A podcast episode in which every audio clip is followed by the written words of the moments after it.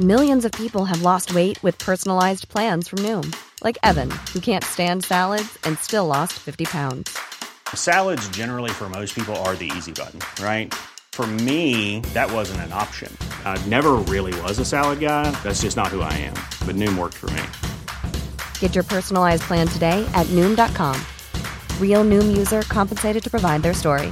In four weeks, the typical Noom user can expect to lose one to two pounds per week. Individual results may vary. Il est quasiment 9h. Merci d'être avec nous pour l'heure des pros. Quelque chose de sensationnel se passe ce matin. Regardez, on va faire un plan. Pourquoi? Parce qu'il n'y a personne sur le plateau de l'heure des pros. Ils sont tous en retard. Tous en retard. Je pense que c'est un coup de la mairie de Paris. On va essayer d'enquêter, de savoir ce qu'il se passe. Je vois Guillaume Bigot euh, qui va rentrer dans, dans un instant. Rentrez, Guillaume, sur le, le plateau. Vous étiez donc euh, en retard. Guillaume Bigot, que s'est-il passé? Est-ce que c'est un problème? un coup du préfet, je ne sais pas, j'ai du, du nouveau ou de l'ancien? un petit personnage avec une immense casquette qui m'a donné un coup de sifflet, qui m'a dit de m'arrêter. Peut-être c'est un coup monté. Mais c'était exceptionnel. Il n'y avait personne. J'ai commencé quand même l'émission sans un invité pour l'heure des pros. Oui, mais ce que, ce que Madame Hidalgo a un message pour vous. Ah, elle m'a dit, d'Anne Hidalgo. elle m'a dit que ce qu'elle a fait pour Paris, elle peut également le faire pour l'heure des pros. Alors je le dis aux téléspectateurs, nous serons avec Jean-Loup Bonamy. En retard. On va le siffler hein, euh, lorsqu'il va arriver. Nathan Dever. En En retard. En retard, Nathan Dever. Et nous sommes avec Mathieu Charby, euh, nous serons plutôt, puisqu'il n'est pas là, euh, membre du syndicat national des sapeurs-pompiers, puisqu'on va parler évidemment des incendies en Gironde, et c'est beaucoup moins drôle. Mais quoique, il y a des sources d'espoir, Guillaume. La nuit a été euh, longue pour les, les pompiers, mais je le disais donc, euh, certains points sont, sont non pas rassurants, mais laissent présager un, petit peu de, du mieux euh, pour les, les prochaines heures. Il y en a une qui est toujours à l'heure, et on la remercie, c'est Audrey Berthaud. Audrey, bonjour. On va faire un point sur l'actualité avec vous. En Gironde, hier, pour la première fois, la progression euh, du feu a été euh, limitée. Le dernier bilan annonce un total de 20 300 hectares brûlés. Emmanuel Macron se rendra cet après-midi euh, sur place. Le président de la République, accompagné du ministre de l'Intérieur, veut soutenir les soldats du feu et toutes les personnes mobilisées contre les incendies. Je vous propose justement d'écouter un pompier volontaire. Hier, c'était, on va dire, un ca- calme comparé à la nuit d'avant où ça a été la guerre, on va dire. Cette nuit, c'était nettement plus calme que les autres nuits. Beaucoup moins de gros de fronts de feu. Après, euh, beaucoup plus de traitement de fond, on va dire, plus sur des, plus sur du travail de fumeron pour éviter des reprises, plus de surveillance. Et à une odeur de fumée se faisait sentir hier soir, des fumées en provenance des feux de Gironde et qui ont affecté forcément la qualité de l'air. Pierre Pernaud, directeur communication Air Paris, nous donne plus d'informations. Particules fines euh, qui sont issues de la combustion et ces euh, hausses de particules, elles seraient liées à la combinaison d'une remontée d'une masse d'air euh, impactée par les feux euh, en Gironde et euh, aussi à différents feux plus locaux présents en Ile-de-France. Vu qu'il y a une augmentation du niveau de particules, ça a un impact sur la pollution de l'air.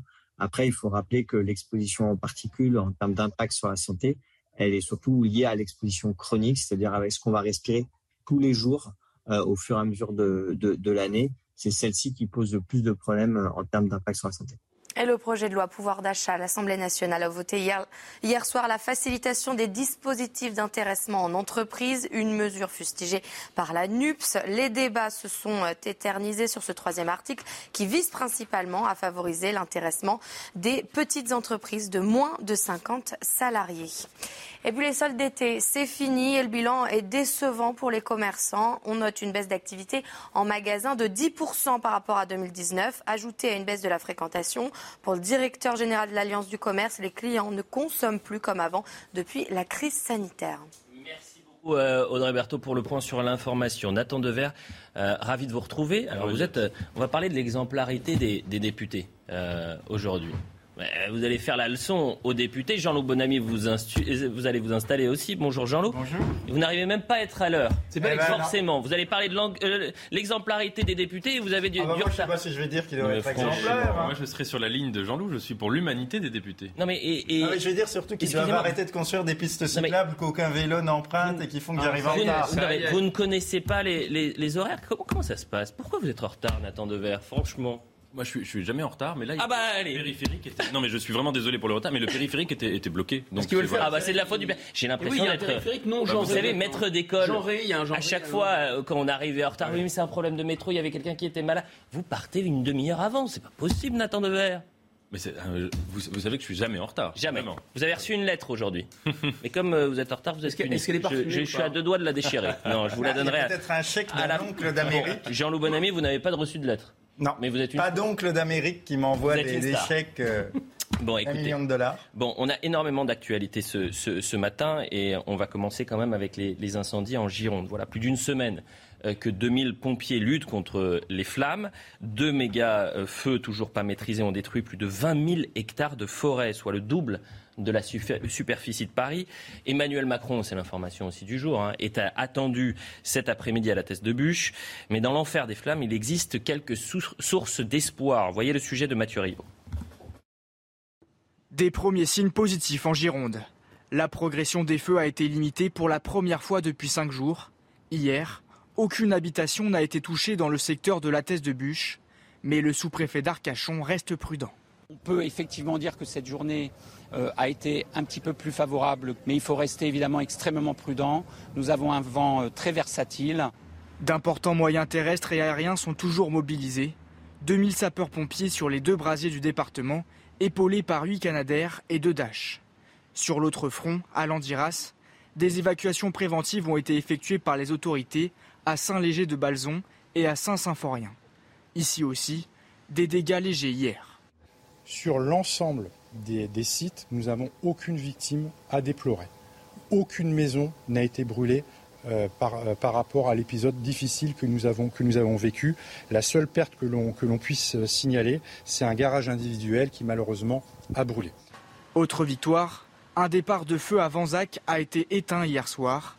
Des avancées auprès d'une lutte acharnée des pompiers. Un sapeur a été légèrement blessé hier dans la forêt de Landiras. Et on va, le va rejoindre le terrain euh, et voir Clémence Barbier qui est euh, avec nous. Merci Clémence, je le disais en, début d'émission. Emmanuel Macron qui doit se, rendre euh, cet après-midi à la Teste de Bûche au contact euh, des euh, pompiers qui sont sur le front, mais également euh, des bénévoles. Racontez-nous ce qui se passe autour de vous, Clémence. Absolument, euh, Elliot, euh, le président devrait arriver ici à la teste de bûche aux alentours de 14h30, euh, 15h. Il va discuter avec les pompiers, mais aussi euh, il va sûrement aller voir euh, ces bénévoles, ces bénévoles que vous pouvez voir euh, derrière moi qui s'activent depuis euh, une semaine pour ravitailler en nourriture euh, les pompiers hein, qui luttent encore euh, euh, sur euh, le front euh, des incendies et euh, surtout leur apporter un peu de réconfort. Alors nous avons justement pu discuter avec euh, ces bénévoles aussi certains pompiers sur euh, leur ressenti, euh, qu'est-ce qu'ils attendent euh, de la visite du président? Les bénévoles nous ont assuré en tout cas que cet après-midi, ce qui leur tenait à cœur, c'était encore d'assurer leur mission de soutien envers les pompiers et surtout montrer cette solidarité qui s'est construite depuis bientôt, depuis maintenant une semaine hein, que l'incendie a débuté. Et les pompiers, eux, en revanche, redoutent, reprochent pardon, au président de venir un peu trop tardivement, hein, puisque voilà, je vous le disais, ça fait une semaine que le feu a débuté. Et, après euh, la test de bûche, Emmanuel Macron devra se rendre au PC euh, sécurité euh, de Langon, puisque là aussi, à Landiras, il y a eu d'importants dégâts. Au total, 20 000 hectares brûlés de forêt. Merci beaucoup Clémence Barbet pour ces précisions. On revient vous voir hein, si vous avez de nouvelles informations. On va écouter Jean-Luc Glaise qui a écrit une lettre ouverte euh, au président de la République. Il est président du service département secours incendie en, Gironde et il appelle à changer de doctrine parce que hier, et on l'entendra, le ministre de l'Intérieur nous explique que la France dispose de la plus grande flotte euh, et du plus gros contingent européen en matière de lutte contre les incendies. Et nous explique que l'Europe fait déjà le boulot. Donc euh, on a du mal à comprendre pourquoi les pompiers ou les responsables sur le terrain demandent plus de moyens, demandent plus d'anticipation et pourquoi l'État nous répond euh, circuler, il n'y a rien à voir. On va donc écouter Jean-Luc Blaise et on en parle juste après.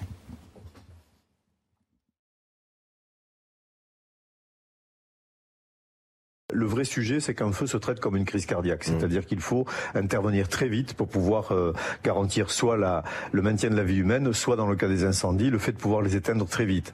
Et lorsque les Canadaires ne sont pas présents sur site et qu'ils mettent du temps à arriver, forcément, ce temps-là est un temps perdu qui est extrêmement précieux et qui euh, permet au feu de se propager très rapidement dans les conditions que nous avons connues, particulièrement caniculaires et sèches. Il faut impérativement avoir une flotte qui soit beaucoup plus conséquente et il faut aussi que soit positionnée de façon beaucoup plus fine. Le massif des Landes de Gascogne, c'est le plus grand massif de résineux d'Europe. Il représente un million d'hectares et nous n'avons pas de canadair euh, sur site pendant toute la période estivale et notamment caniculaire. Ça n'est pas normal.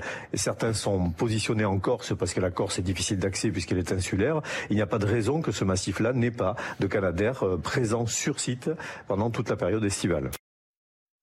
Très intéressant ce qu'il nous explique. C'est-à-dire que pour euh, pouvoir combattre les flammes, il faut intervenir le plus rapidement possible. minutes. Voilà. C'est-à-dire que si vous, devez, si vous attendez une heure, deux heures avant qu'un Canadair arrive sur, euh, sur site, vous êtes mort. C'est catastro- catastrophique. on va attendre que la commission de Bigot. Bruxelles décide de- d'avant. Elle nous- Plus sérieusement, est-ce qu'aujourd'hui il faut anticiper et avoir une vraie armée du feu? C'est ce que je dis depuis le début Alors, de la semaine. un, gouverner, c'est prévoir. Deux, la Grèce a payé pour nous, la Kabylie a payé pour nous, la Californie a payé pour nous, c'est-à-dire des vents de plus en plus violents, une sécheresse, des nappes phréatiques euh, sèches, des végétaux extrêmement secs, y compris dans des zones où on n'avait pas l'habitude de le voir, parce que c'était concentré dans les Bouches du Rhône, maintenant c'est même dans le nord de la France qu'on a des feux, on a des feux dans les monts d'arrêt, donc c'est un phénomène qui est prévisible. dont on a vu les signes avant-coureurs. D'une certaine façon, la nature nous a épargnés puisqu'on n'a pas eu ces grands feux jusqu'à présent, euh, notamment en Gironde. Enfin, il y en avait très rarement. Maintenant, on sait que ça monte en puissance. Donc, il n'y a pas d'excuse, si vous voulez. Tous les indicateurs sont là. On sait que c'est arrivé chez nos voisins, ça va arriver. Maintenant, on a le mécanisme de l'Europe grande défausse. Je m'explique. C'est-à-dire que sur tous les sujets, c'est la même chose. On nous dit, puisqu'on n'en a pas beaucoup de moyens chez nous, on va en avoir plus grâce à l'Europe. Donc les Canadaires, par exemple, si on se met à plusieurs, on va pouvoir en acheter moins cher, parce que c'est l'obsession. Mutualiser. C'est faire des petites économies de bout de chandelle. Pour la sécurité, c'est de la folie. Dans une entreprise, si vous ne faites pas d'économies, c'est de la folie. Mais en matière de sécurité, si vous voulez faire des économies, c'est de la folie. La preuve, puisqu'il faut mieux avoir plus de moyens plutôt que d'en avoir moins. Vous pouvez vous dire, en mutualisant, on est plus efficace? Mais il suffit. Mais si on ne l'est pas efficace, non mais on a euh, tellement je- de besoins. Donc, Oui. Vous faites avocat du diable, je comprends bien, mais si- on a tellement de besoins qu'on de toute façon, on pouvait, jusqu'à présent, on n'avait pas eu besoin de l'Europe pour acheter les Canadaires, qu'on sache. Mmh. Donc il s'agit simplement d'en acheter davantage. Donc on pourrait, on, on aurait pu en acheter davantage. Là, on peut on continuer à passer commande. Je crains qu'on en ait vraiment besoin dans les années à venir. Si ça sert aux, aux autres États européens qu'on en a en surnombre, Tant mieux. Tant mieux. Mais le même mécanisme, et j'insiste sur ce point pour terminer, c'est regarder ce qui se passe. On n'a plus d'armée parce qu'on veut une armée européenne. Résultat, on n'a plus d'armée nous et on n'a plus d'armée européenne. On a trois jours de munitions. On n'a plus d'hôpitaux et on n'a plus non plus de masques et on n'a plus de produits de santé et on n'a plus notamment, euh, on n'avait pas de vaccins. C'était les derniers à y avoir des vaccins. Bon, alors on a dit c'est pas grave, on va faire ça avec l'Europe. Grâce à l'Europe, on aura plus. Résultat, on a moins et on a plus tard. Et donc c'est le même mécanisme qui se reproduit à l'infini. Ça s'appelle de l'idéologie. On va écouter Gérald Darmanin, le ministre de l'Intérieur. Je vous donne la parole dans un instant, Nathan Nevers, mais c'est très intéressant. Il a été interpellé sur le manque de, de moyens euh, hier à l'Assemblée nationale, le ministre de l'Intérieur qui dit euh, non, euh, pas besoin de polémiquer euh, dans ce contexte-là. On a investi massivement et on a les moyens Alors, aériens. Je laisse Nathan répondre parce que Non, je veux pas on- je veux qu'on écoute parole. surtout Gérald Darmanin. Euh, entendu. Je veux dire, monsieur le député, cependant, que tout ne peut pas être objet de la polémique. Il n'y a pas neuf Canadaires, comme vous l'avez évoqué, il n'y a pas neuf avions. Il y a 21 avions et 35 hélicoptères. Nous avons la plus grande flotte européenne, la plus grande flotte européenne de lutte contre le feu. Tout ne peut pas être objet de polémique. Nous avons augmenté de 44% le budget de la sécurité civile en cinq ans. Et tout ne peut pas être objet de polémique. Nous avons mobilisé des militaires, nous avons, mobilisé des moyens comme aucun pays européen ne le fait. Alors encourageons plutôt les sapeurs-pompiers, réjouissons-nous qu'il n'y ait pas de morts, réjouissons-nous que nous puissions aujourd'hui avec la sécurité civile, déplacer des personnes, sauver des animaux, sauver des entreprises, plutôt que chercher ici des polémiques qui n'ont pas lieu d'être. En 10 secondes. C'est là où ça devient vraiment insupportable. C'est qu'on a, on a bien compris que l'Union européenne avait mis tous les pays européens à l'os pour des raisons de limitation de budget. Donc tout ce qui est public, tout ce qui est commun en Europe, quasiment est à l'os. Voilà. Et ils nous disent, regardez, par rapport aux autres, se comparer, c'est se consoler. On est moins des clochards que les autres. Mais attendez, on peut aussi se comparer au Burkina Faso. hein. On a plus de Canadaires que le Burkina Faso. Nathan Devers, sur cette notion, parce qu'on sait qu'il euh, y a le, risque dans les années à venir que ces phénomènes se répètent avec le réchauffement climatique. Donc finalement, la guerre du feu, c'est la guerre de demain. Euh, est-ce qu'aujourd'hui, vous considérez que la France est préparée face à cette guerre-là? Elle ne l'est pas, à mon avis, pour deux raisons. La première, c'est celle que vient de dire Guillaume Bigot, c'est la question de la sécurité civile. Les Canadaires, euh, ils existent, mais ils sont par exemple très vieux. Ils ont quoi 25 ans de moyenne d'âge Ils sont sans cesse en maintenance. Je crois que d'ailleurs, je ne veux pas dire d'erreur, mais je crois que dans cette, euh, ces incendies en Gironde, il y avait beaucoup de Canadaires qui n'étaient pas opérationnels parce qu'ils étaient en maintenance. On a sur le en Gironde 10 avions bombardiers d'eau, 2 Dash et 8 Canadaires. Oui, et je crois trois qui étaient en même temps. Bon. Et deuxième versant euh, de cette impréparation, c'est le rapport que nous avons aux forêts. Hein. Nous avons l'ONF qui était en train et qui est en train, au présent, de supprimer 500 postes sur 8500. Donc 500 postes, c'est absolument énorme. Hein. Mhm. Euh, L'ONF, l'Office national des forêts. Parce que c'est public, donc c'est pas bien. voilà, exactement, et que les forêts, c'est pas important, et mieux vaut attendre que les forêts brûlent pour pouvoir ensuite dire oh là là c'est dommage on va recréer des postes on va créer 500 nouveaux postes. Oui mais on va les vendre aux chinois. et voilà. Et donc ça c'est très important parce que des forêts qui sont mal entretenues c'est des forêts où le feu va se répandre d'autant plus vite. Et puis juste un troisième euh, versant euh, qui est peut-être plus circonstanciel mais il y a un certain nombre de pompiers qu'on pourrait penser à réhabiliter hein, parce qu'ils ne sont pas vaccinés euh, et on les a euh, suspendus euh, très violemment et sans respect. Alors je pense que par rapport à l'incendie, si vous voulez, ils vont peut-être pas transmettre le coronavirus aux flammes ou aux arbres qu'ils vont sauver. Ce serait peut-être intéressant de là de songer à faire appel à eux. On parle de 200 pompiers professionnels, mais il y a les volontaires également. Et là, ce sont 4000 pompiers qui sont volontaires et qui ne peuvent pas participer à, ce combat contre les flammes parce qu'ils ne sont pas vaccinés. Jean-Loup Bonamy, la France est-elle armée, suffisamment armée pour lutter contre les flammes? Alors, euh, la réponse est non, et on le voit aujourd'hui pour euh, toute une série de raisons. Déjà, euh, premier élément à prendre en compte, c'est que ce qu'on voit là va devenir, au cours des années prochaines, quelque chose de récurrent de régulier. Ça va devenir même, hélas, quelque chose de banal. Donc il faut nous y préparer et nous y préparer avec notamment un certain nombre d'initiatives euh, concrètes. Par exemple, vous avez vu qu'en Russie, où l'an dernier ils ont été très violemment touchés par des feux de forêt en Sibérie, ils ont mis euh, en place un système, par exemple avec des drones, pour détecter le plus tôt possible euh, les départs de feu. Il va falloir évidemment qu'on achète le plus vite possible, donc sans passer par les lenteurs européennes, de nouveaux Canadaires qu'on ait des Canadaires disposés dans le sud à Vitrolles mais aussi désormais dans le sud-ouest pour pouvoir intervenir le plus tôt euh, possible. Donc il y a tout un ensemble de, euh, mesures concrètes euh, à, avoir. Et même de manière plus large, plus générale, sur les canicules, il va falloir nous apprendre à vivre avec des canicules fréquentes, peut-être tous les deux ou trois ans, peut-être plus même, avec des canicules fréquentes. Et ça passe par toute une série d'aménagements. Vous savez, il faut par exemple, c'est ce qui se fait dans certaines villes aux États-Unis, repeindre les surfaces des immeubles en blanc parce que c'est une couleur qui permet de faire baisser massivement les températures en période caniculaire. Eh bien, il faudra faire la même chose sur les feux de, de forêt. Et euh, je, termine euh, par un aspect. Il y, a, un an et demi, j'avais écrit un article dans le Figaro qui s'appelait euh, L'écologie politique est une catastrophe pour l'environnement moi, à titre personnel, je suis un écologiste convaincu, mais je trouve que les lubies des écologistes qui vivent en ville, dans les métropoles, à Boboland, et qui n'ont jamais vu une vraie forêt de leur vie, c'est une catastrophe pour la nature concrète. Là, on avait vu qu'il y avait des plans d'aménagement de la forêt pour la débroussailler, pour la rendre accessible aux pompiers, pour faire des couloirs déboisés afin que le feu ne puisse pas euh, s'étendre, de faire des voies d'accès. Tout ça a été refusé et bloqué par euh, les écologistes de même qu'ils s'en prennent au nucléaire alors que le nucléaire est le meilleur moyen. Mais j'espère qu'il y aura une enquête parlementaire qui va faire toute la lumière là-dessus. Hein. Parce que si vous avez des élus. Si vous avez des élus verts ou des associations euh, qui ont bloqué la construction de voies pour les ah bah, pompiers.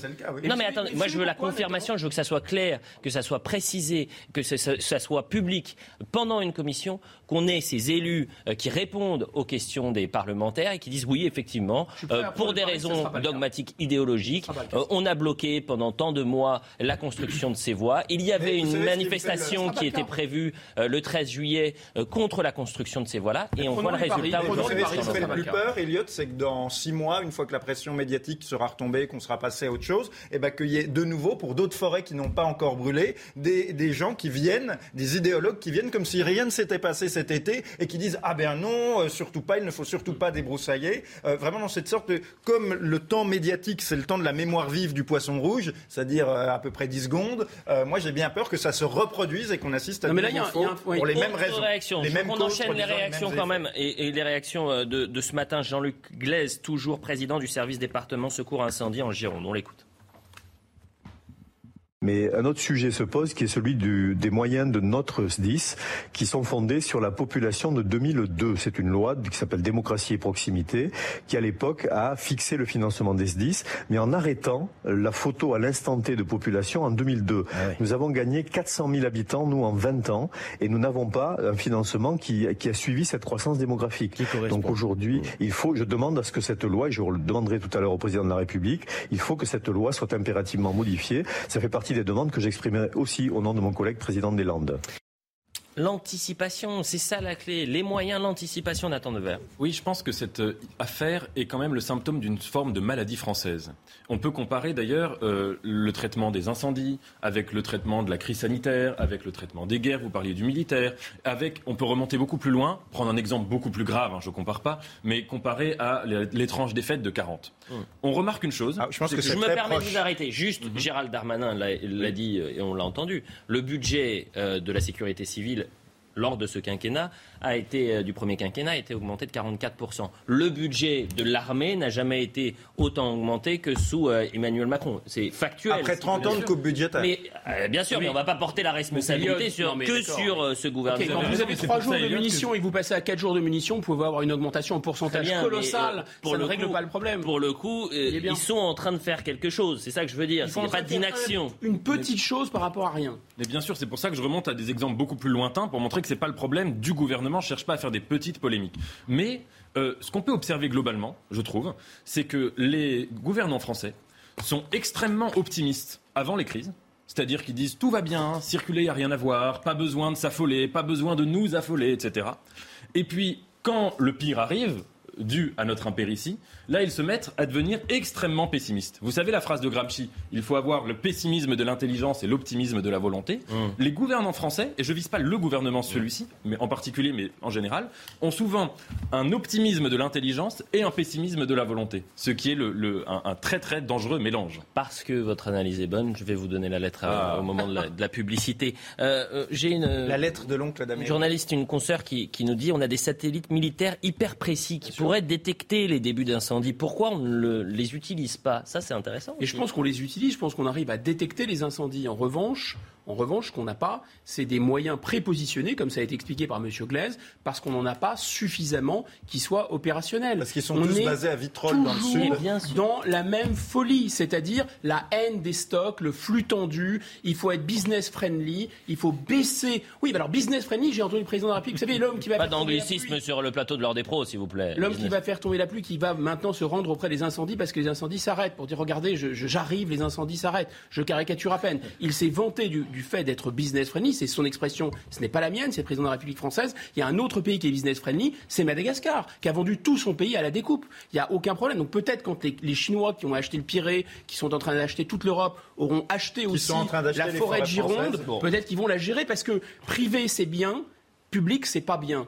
Non, mais là où, Guillaume, Bonamy. là où Guillaume a raison, c'est que. C'est une folie fanatique, c'est du fanatisme. Là où Guillaume a raison, c'est que euh, globalement, on vit, comme il l'a très bien dit, dans la haine des stocks. Ça s'est vu sur la pénurie Et la haine du de... public. Voilà. L'ONF, il faut couper, etc. La, la haine des stocks et cette haine des stocks, elle se voit par exemple à tout point de vue. Elle se voit dans euh, la Les pénurie masques. de matériel militaire. Les munitions, Elle- trois jours. Voilà, trois jours de munitions en cas de guerre. Elle se voit sur la fameuse pénurie de, mar- de masques qu'on a connue en mars-avril 2020. Elle se voit surtout. Elle se voit euh, là sur les moyens Et vous avez raison, Jean-Loup. Moi- Mais, ah, je vais aller, Allez-y, il y a- allez il y a jusqu'au un autre problème, parce qu'il y a non seulement la haine des stocks, qui est un problème à mon avis euh, fondamental. Et euh, justement, en France, comme on fait tout en retard, euh, alors que le monde entier est en train de renoncer à la haine des stocks et de constituer des stocks, nous, on est les derniers à ne pas comprendre qu'il faut faire des stocks. Mais bon. Et mais surtout, il y a, aussi un autre problème, c'est en France, la France est un pays qui est en perte de compétences humaines, professionnelles accélérées. Puisque qu'est-ce que nous disaient les syndicats de pompiers et les pilotes de Canadair? Ils nous disent que non seulement il y a une partie de nos Canadair qui sont hors service, parce qu'ils sont en maintenance, mais en plus, on manque de pilotes, parce qu'on ne forme pas assez de pilotes de Canadair. Et vous voyez que dans toutes sortes de métiers, que ce soit dans le secteur privé, euh, industriel ou dans le secteur euh, public, vous avez de plus en plus en France, et c'est à relier à la formation professionnelle, à l'effondrement du niveau scolaire, vous avez une perte de compétences. Mais à chaque fois, je fais à un le parallèle. Mais je fais le parallèle depuis une semaine avec la crise sanitaire. Oui. Tout le Tout monde est tombé. Tout le monde est tombé sur Didier Raoult. Didier Raoult, il nous explique que l'IHU de Marseille, qui était le premier à séquencer, le premier à faire venir les patients, en Il a fait disant 25% des tests réalisés en France pendant le en disant il faut euh, arrêter euh, cette doctrine du doliprane et du tu restes à la maison. Vous venez euh, à l'IHU, on vous teste, on vous séquence, on vous soigne. Ça, c'était la thèse de, de Didier Raoult. Didier Raoult, il explique que l'IHU de Marseille, qui est l'un des plus performants au monde, il n'en fallait pas qu'un en France, il en fallait sept. Oui. Et qu'il a alerté, voilà, exactement, et qu'il il a alerté pendant des années les autorités en disant l'IHU de Marseille, c'est pas un IHU en France, c'est sept IHU. Et ben euh, peut-être que les bases euh, militaires ou en tous les cas pour les pompiers, il n'en faut pas qu'une à Nîmes et qui représente euh, toute la flotte européenne, mais qu'il en faut plusieurs en France, parce que demain, ce qui se passe aujourd'hui à, à Bordeaux, et je veux qu'on termine euh, le débat sur cette sur, sur ce comparatif qu'on fait depuis maintenant une semaine, parce que quand on parle de 20 000 hectares, moi ça ne me parle absolument pas. Je ne sais pas ce que représente 20 000 hectares. Mais lorsqu'on représente la capitale qui fait la superficie de Paris, c'est 10 700 hectares. Vous imaginez chaque année, si vous avez deux fois Paris qui euh, est dévasté par les flammes, et on n'est qu'au début de l'été en quelque sorte. Imaginez ce qui peut se passer en août. Et, vous, voyez, la qu'en Bretagne, maintenant, il y a des feux, alors que d'habitude, il n'y en avait pas. Il n'y en avait pas. Vendredi devrait y en avoir de 15, plus en regardez, vendredi 15 et de juillet, on était à 7500 hectares. Et ça a quasiment triplé en l'espace de quelques jours. Et faut rendre hommage aux pompiers. Je suis, je suis vraiment très triste parce qu'on devait avoir Mathieu Charby, euh, membre du syndicat national des sapeurs-pompiers, euh, euh, avec nous en- dans la première partie. Euh, il sera là un peu plus tard. Il y a un problème de circulation à Paris, comme ça n'existait pas. C'est c'est une première. étrange. C'est une première. Mais on pas de comprendre parce qu'il est en colère. Non mais il est en colère. Il va nous parler des conditions de travail des pompiers, des moyens qui sont alloués aux pompiers, mais on le fera peut-être un peu plus tard dans, dans, dans, dans l'heure des pros, parce que je veux qu'on avance. On a énormément d'actualités ce matin. Et ce qui s'est passé euh, la semaine dernière, personne n'en a parlé. Vous avez vu ce qui s'est passé à l'Assemblée nationale la semaine dernière? C'est-à-dire qu'il y a maintenant, il y a des députés qui font des saluts nazis.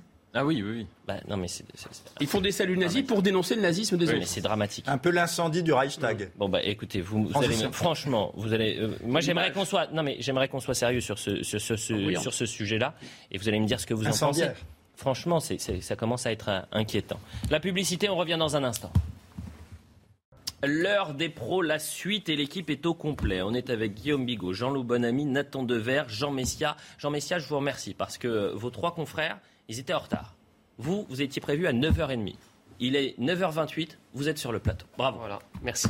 Et, faites-lui la leçon à Nathan Dever. Il est sur le plateau pour apporter un peu de nuance. C'est ça, la bien droite, sûr, vous voyez. Un peu de mesure. Un peu de, Ouais, un peu de nuance et de mesure sur ce plateau. Attendez. Vous pourriez me faire une euh, trace écrite de ce que vous venez de dire là que je Il n'y puisse a pas besoin. euh, Je vous rappelle que la télévision est ce qu'on appelle le replay. Donc, euh, si vous voulez, vous le prenez. Comme ça, au au foot, ça s'appelle le VAR, la vidéo euh, pour les arbitres. Et puis, vous le reprenez, vous le gardez en souvenir.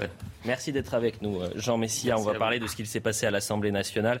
Et ça devient quand même très inquiétant. On est d'ailleurs en direct avec euh, Sébastien Chenu, qui est vice-président euh, RN de l'Assemblée nationale. Merci d'être avec nous, Sébastien Chenu. Euh, honnêtement, quand on, on prend un peu de recul et de l'extérieur, on a du mal à comprendre, euh, Sébastien Chenu, ce qui se passe à l'Assemblée le climat qu'il y a à l'Assemblée nationale. Je vais vous poser cette question dans un instant, mais puis- puisqu'il est 9h30, on fait un nouveau point sur l'info. Avec vous, Audrey Berthaud. 14 départements de la moitié est placés en vigilance orange en raison de la canicule et 9 à cause du risque d'orage. D'après Météo France, les fortes chaleurs pourraient perdurer encore plusieurs jours dans l'est et le sud-est de la France. Hier, de nouveaux records absolus de chaleur ont été enregistrés le long des côtes du nord-ouest, comme à Dieppe, avec 40,4 degrés. Laurent Nunez devrait être nommé aujourd'hui en Conseil des ministres, sauf surprise de dernière minute. Préfet de police de Paris, il succédera à Didier Lallemand qui avait annoncé son départ pour cet été.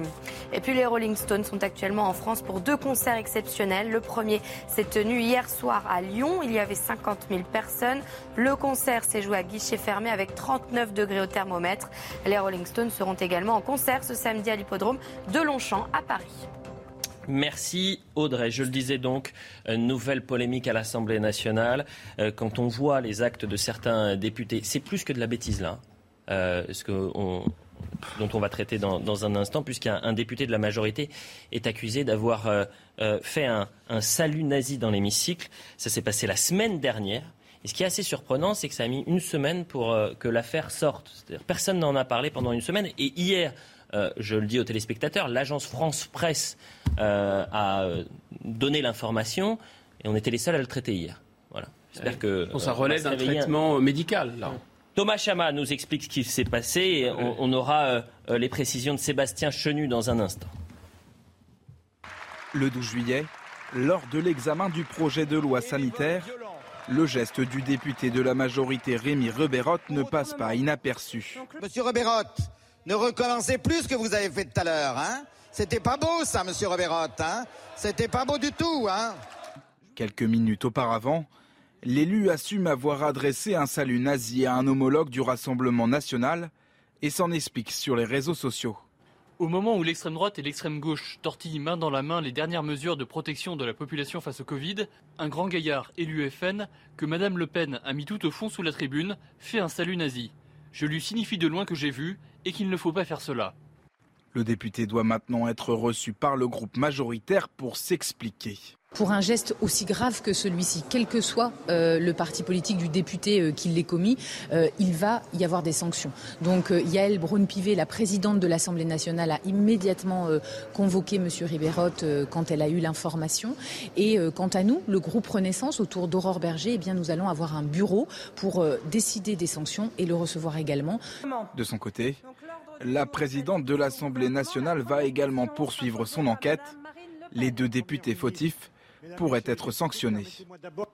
Merci d'être avec nous, Sébastien Chenu. Je rappelle que vous êtes vice-président euh, au Rassemblement national euh, de l'Assemblée euh, nationale. Quand euh, vous réclamez des sanctions euh, concernant ce député, euh, vous parlez de quelles sanctions? Qu'est-ce qu'il faut faire contre un député euh, qui euh, fait un salut nazi dans l'hémicycle?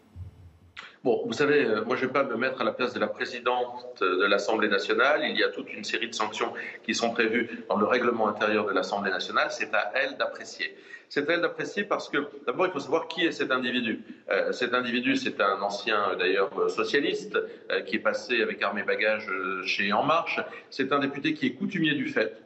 C'est un député euh, dont tous euh, euh, les, collègues de l'Assemblée nationale savent qu'il passe son temps à insulter ses adversaires politiques. Il l'a fait pendant les cinq dernières années. Alors, c'est aussi un député surnommé, ça vous donne le niveau, pignon par l'ensemble de l'hémicycle depuis cinq ans. Donc, ça vous dit à peu près qui est ce, triste personnage.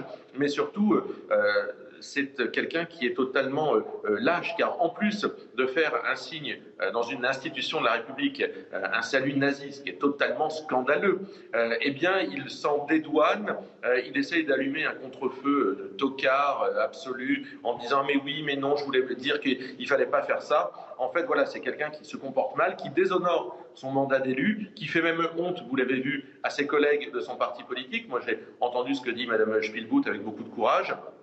Et donc, ce député doit évidemment être sanctionné à la fois par le règlement intérieur de l'Assemblée nationale, mais probablement aussi au sein de son groupe. Euh, ce que fait ce député euh, est totalement euh, inadmissible. Les raccourcis qu'il fait sont totalement inadmissibles. Et pour rebondir sur le fait que ceci ne sorte que maintenant, c'est parce que Marine Le Pen a saisi hier la conférence des présidents, qui a lieu tous les mardis, que cette affaire probablement est sortie. Sinon, elle aurait été probablement un peu enterrée par ce député qui s'était fait euh, tout petit depuis qu'il s'était fait prendre la main dans le sac. Mais je salue aussi euh, la diligence.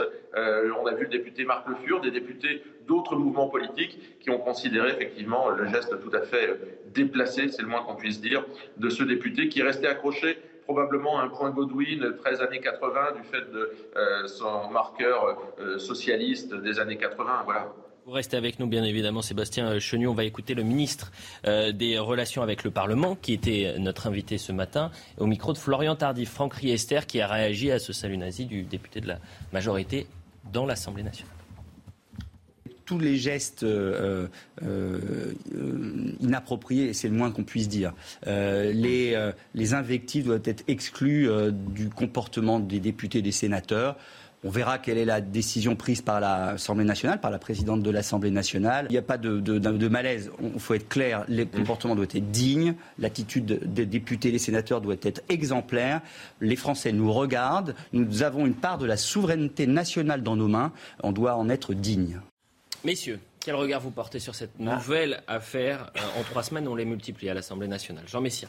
Bah, écoutez, l'histoire retiendra que la première fois que le salut nazi a été fait ou refait à l'Assemblée nationale depuis la Seconde Guerre mondiale, on, le doit à un député de la du groupe majoritaire. Hein.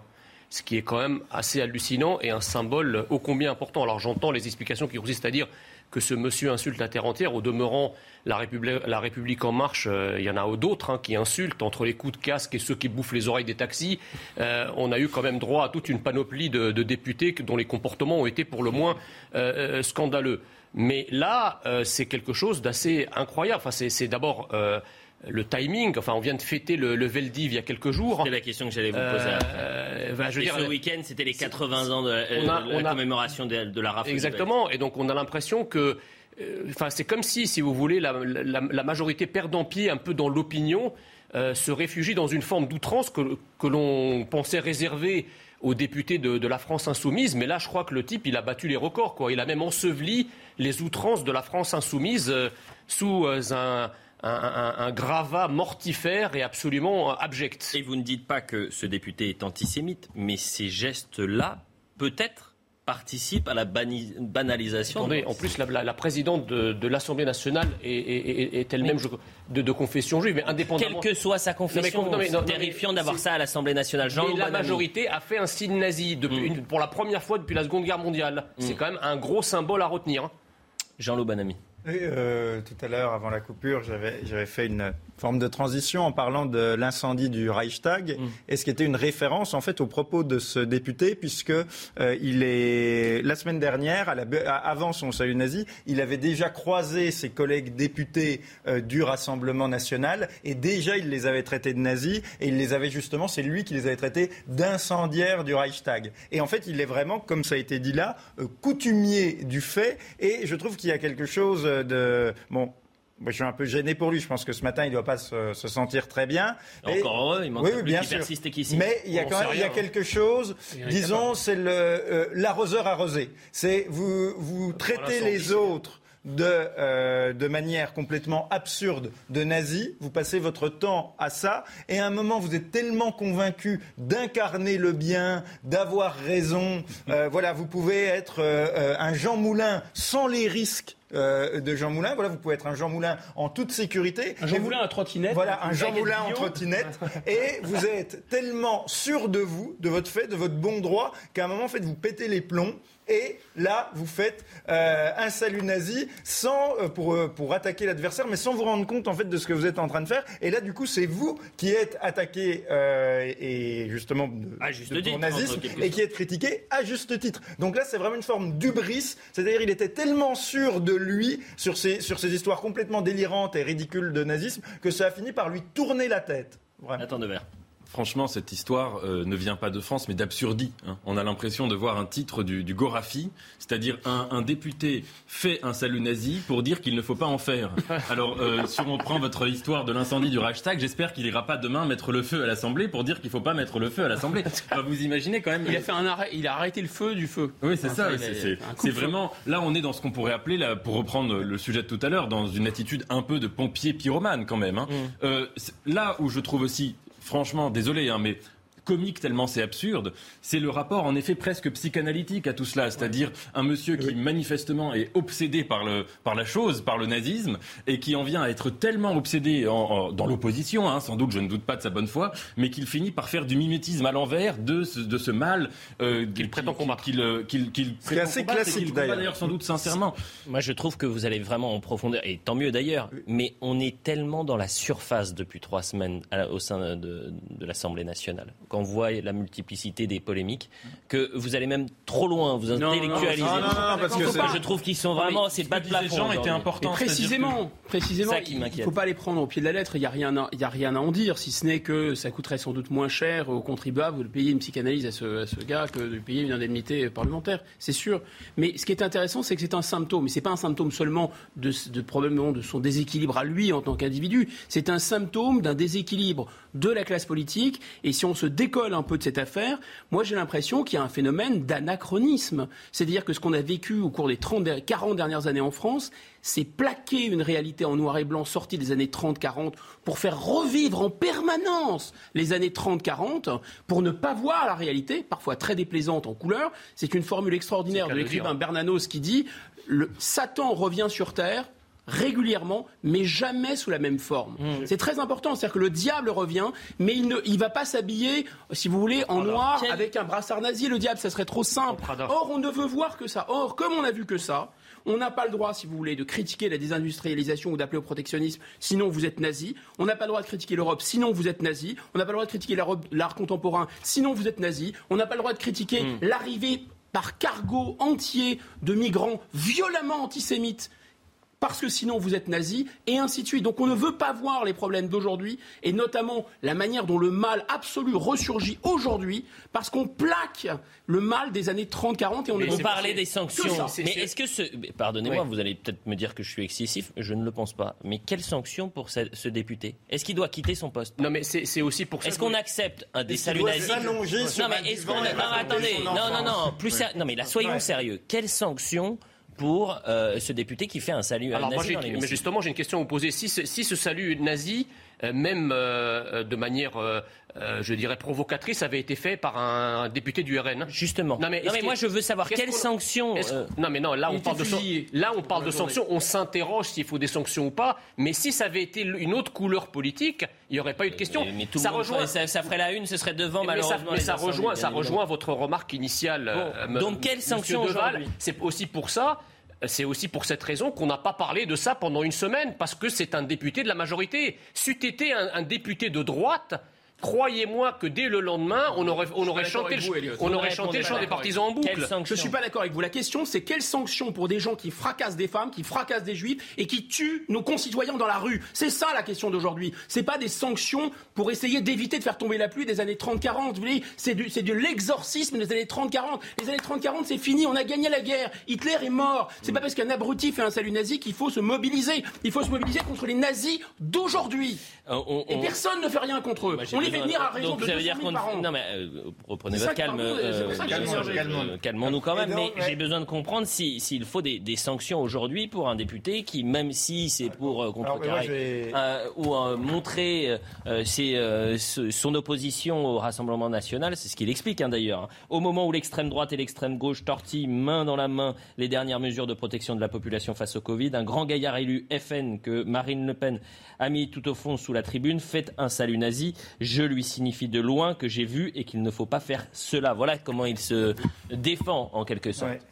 Alors, ouais, je Jean-Loup sur, cette version des, des faits, moi je trouve que c'est- quand même intéressant. Alors, de deux choses une, il y a, il y a deux options. Soit, je ne pense pas que ce soit le cas, soit un salut nazi a vraiment été fait par un comparse de Marine Le Pen et euh, de, de manière sérieuse. Dans ce cas-là, si la version du, du député incriminé est exacte, c'est euh, extrêmement grave et c'est ça le vrai problème. Beaucoup plus que le salut euh, parodique fait par cet élu euh, macroniste. Bon, ça c'est la première option. et la deuxième option, c'est qu'en fait cet élu mente, ce qui me paraît le plus probable, le plus Mmh. vraisemblable, Ah oui. et Ah qu'il oui. n'y a jamais eu, jamais eu de grand gaillard FN, comme il le dit, qui, dont il ne peut même pas citer le nom, que personne d'autre n'a vu.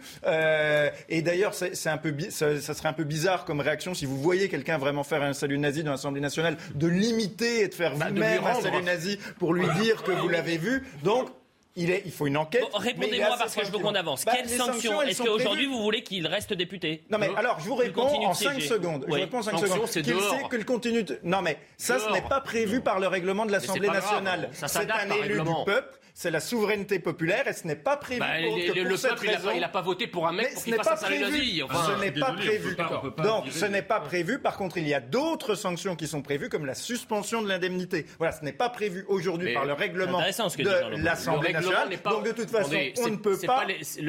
Ce n'est pas Jean Messia qui peut pondre des lois ou le règlement de l'Assemblée nationale à laquelle il aurait bien aimé être élu. Non, non, Et c'est pas donc, du ce tout. n'est pas lui qui peut pondre sur le plateau de l'heure Il des pros le pas règlement de l'Assemblée nationale. Et donc, il y a un règlement. Ce règlement ne prévoit pas de démettre le député de son mandat. Le Par contre, règlement, il est au service des députés et pas l'inverse. Bon sang, un Il règlement, ça se modifie, D'autres hein. sanctions. Elliot, Mais il ne peut pas être Attendez, pas tout le monde en même temps. Pas tout le monde en même temps, s'il vous plaît. Jean Messia a la réponse et je vais aller voir Sébastien Chenu dans un instant. Moi, je crois que ce qui s'est passé est grave et pas et c'est une gravité qui est exorbitante des autres gravités. C'est pas comme s'il avait pro- proféré une insulte, une injure ou fait un geste déplacé comme un doigt d'honneur ou quelque chose comme ça. Là, on est dans une sorte de provocation qui est absolument abjecte. En plus, encore une fois, à quelques jours d'une grande commémoration historique, ce député devrait avoir honte et il faut trouver le, le moyen de le sanctionner de la manière la plus brutale et la plus ferme pour, que, pour lui faire passer l'envie d'en commencer. Pardon, Sébastien Chenu, non, euh, un instant. Sébastien Chenu, merci euh, et d'être euh, toujours avec nous et j'imagine que vous entendez les, les débats.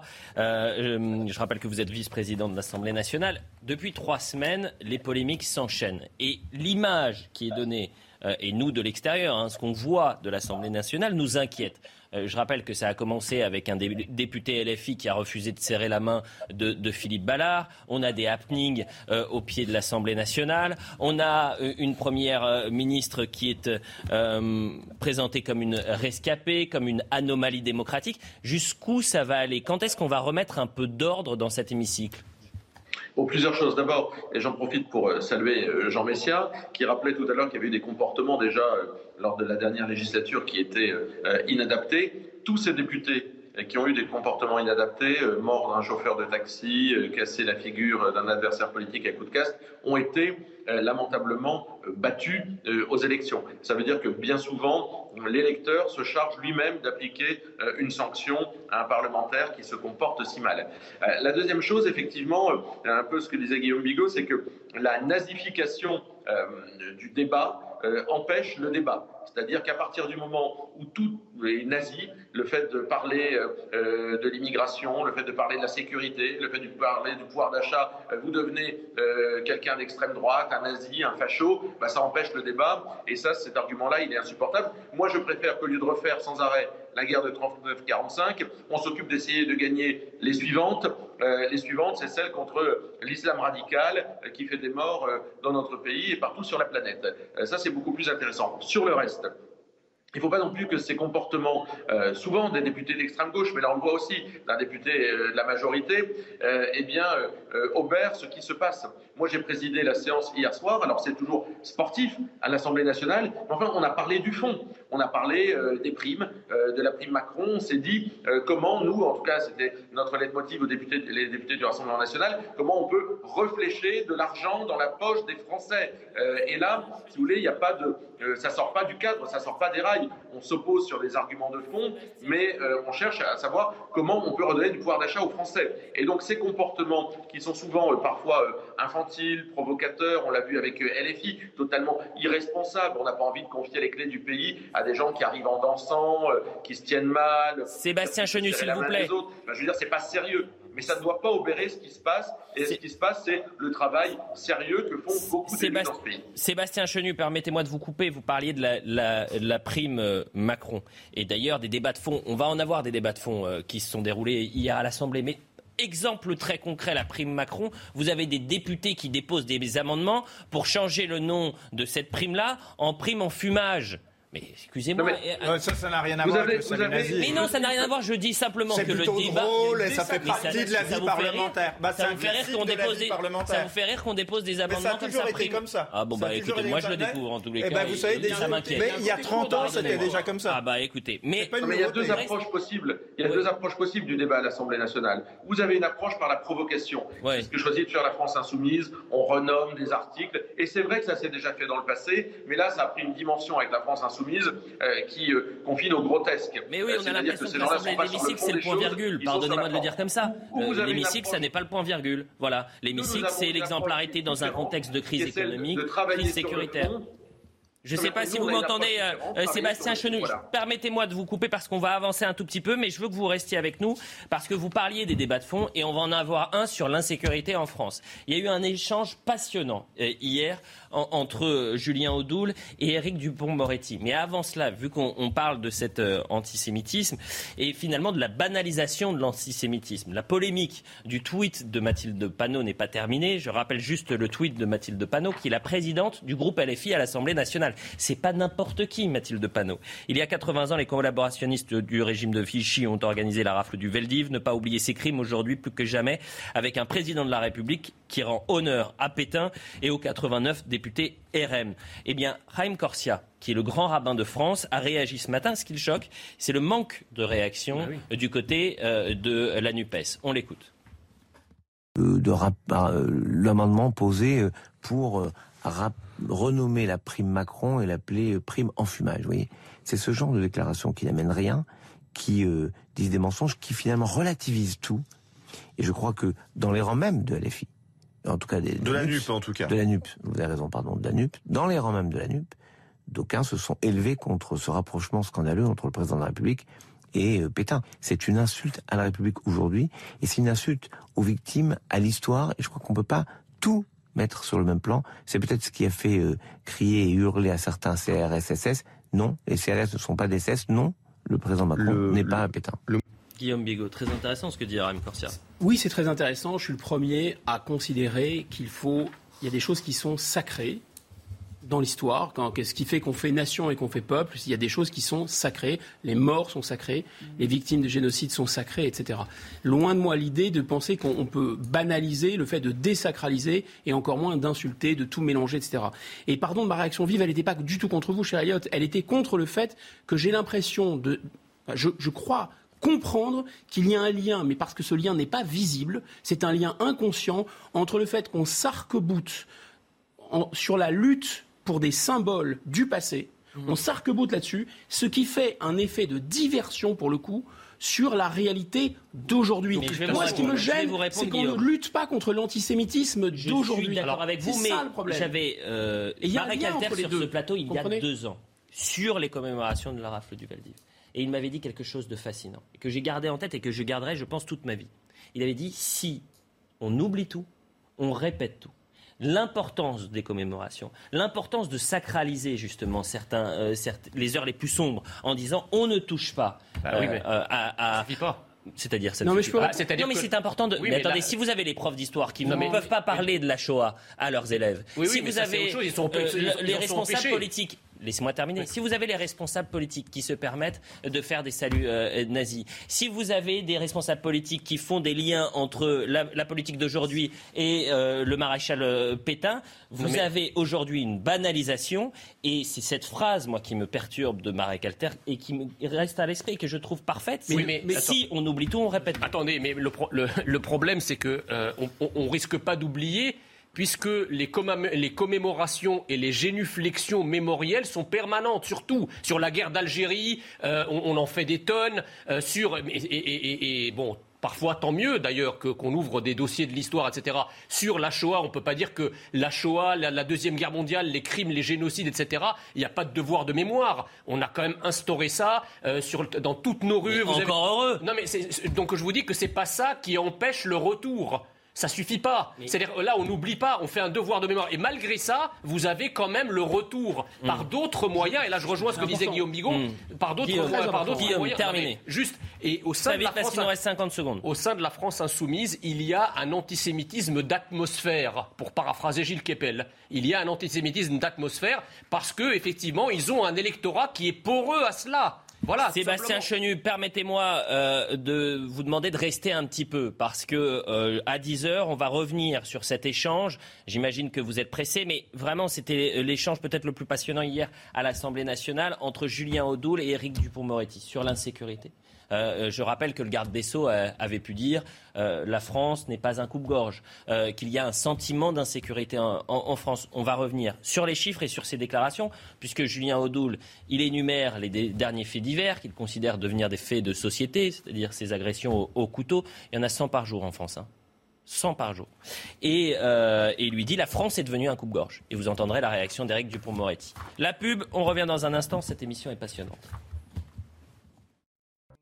Il est quasiment 10h. Merci d'être avec nous pour euh, la suite de l'heure des pros. Toujours avec Guillaume Bigot, bon ami Jean-Loup, Nathan Dever et Jean Messia. On fait un point sur l'information et on va revenir sur cet échange entre euh, Julien Audoul, député du Rassemblement national, et Éric Dupont-Moretti, euh, garde des Sceaux, à propos de l'insécurité en France. Audrey Berthaud, rebonjour. Un point sur l'info. Rebonjour. En Gironde, hier, pour la première fois, euh, le feu a été euh, limité. Le dernier bilan annonce un total de 20 300 hectares brûlés. Emmanuel Macron se rendra cet après-midi sur place. Le président de la République, accompagné du ministre de l'Intérieur, veut soutenir les soldats du feu.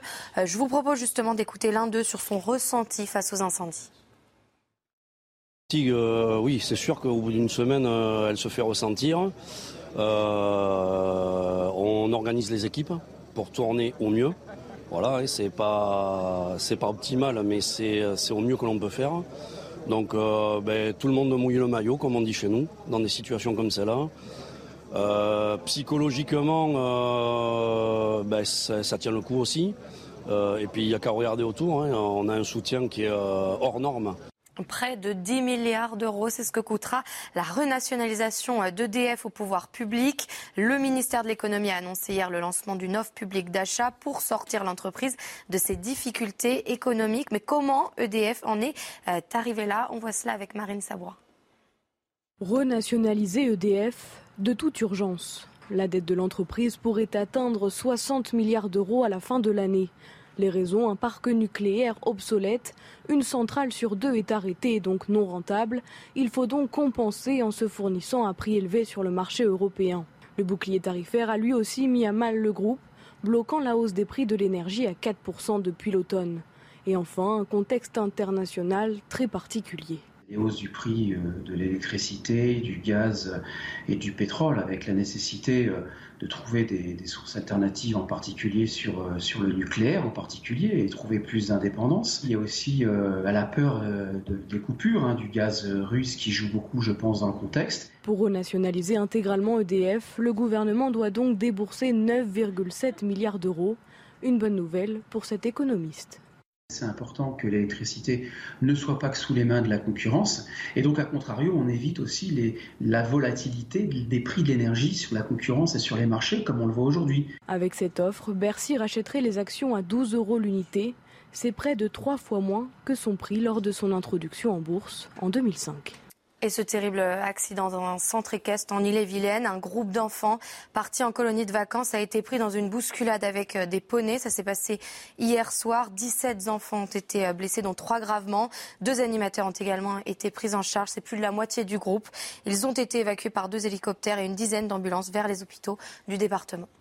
Merci beaucoup euh, Audrey Berthaud. J'ai reçu un message très intéressant parce que j'ai dit l'hémicycle ce n'est pas le point virgule. C'est vrai que les Parisiens pourraient comprendre, mais euh, ceux qui nous regardent ne Le sont Jamel pas. Comedy Club pour les euh, jeunes je le dis générations. pour les téléspectateurs, le, point, le point virgule, Ah c'est une salle de théâtre, une salle de spectacle où il y a beaucoup de comédiens qui se- s'y produisent.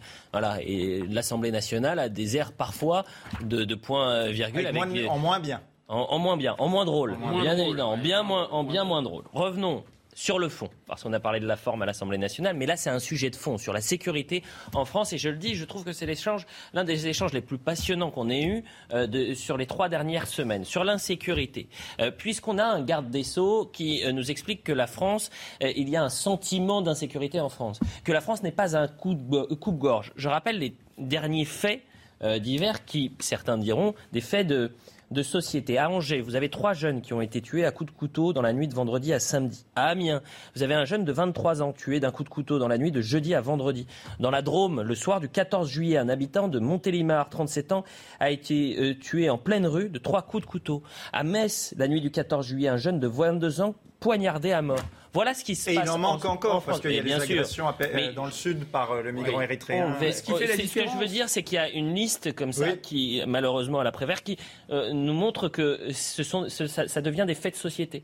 Et vous avez 100 attaques au couteau euh, en, quotidiennement sur notre territoire. Donc, Julien Audoul interpelle le ministre de la Justice, Julien Audoul, député du Rassemblement national, et dit quoi? La France est devenue un coupe-gorge. Écoutez.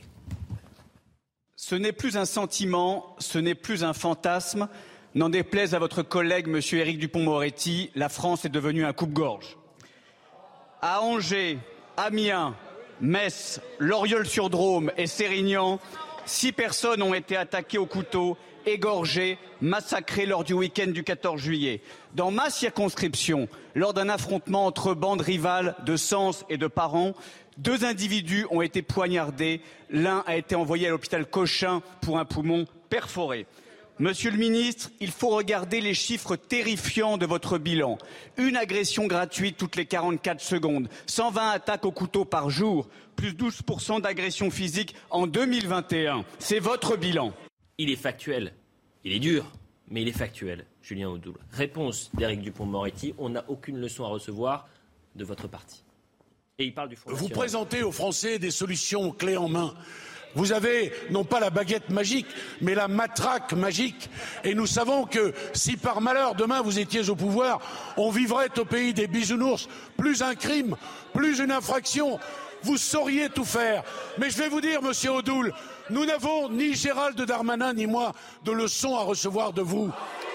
Parce que quand nous avons augmenté le nombre de forces de l'ordre de 10 000. Vos amis du Front National n'étaient pas là pour voter. Nathan Devers, quel regard vous portez sur cet euh, échange-là? Deux choses. Premièrement, une question.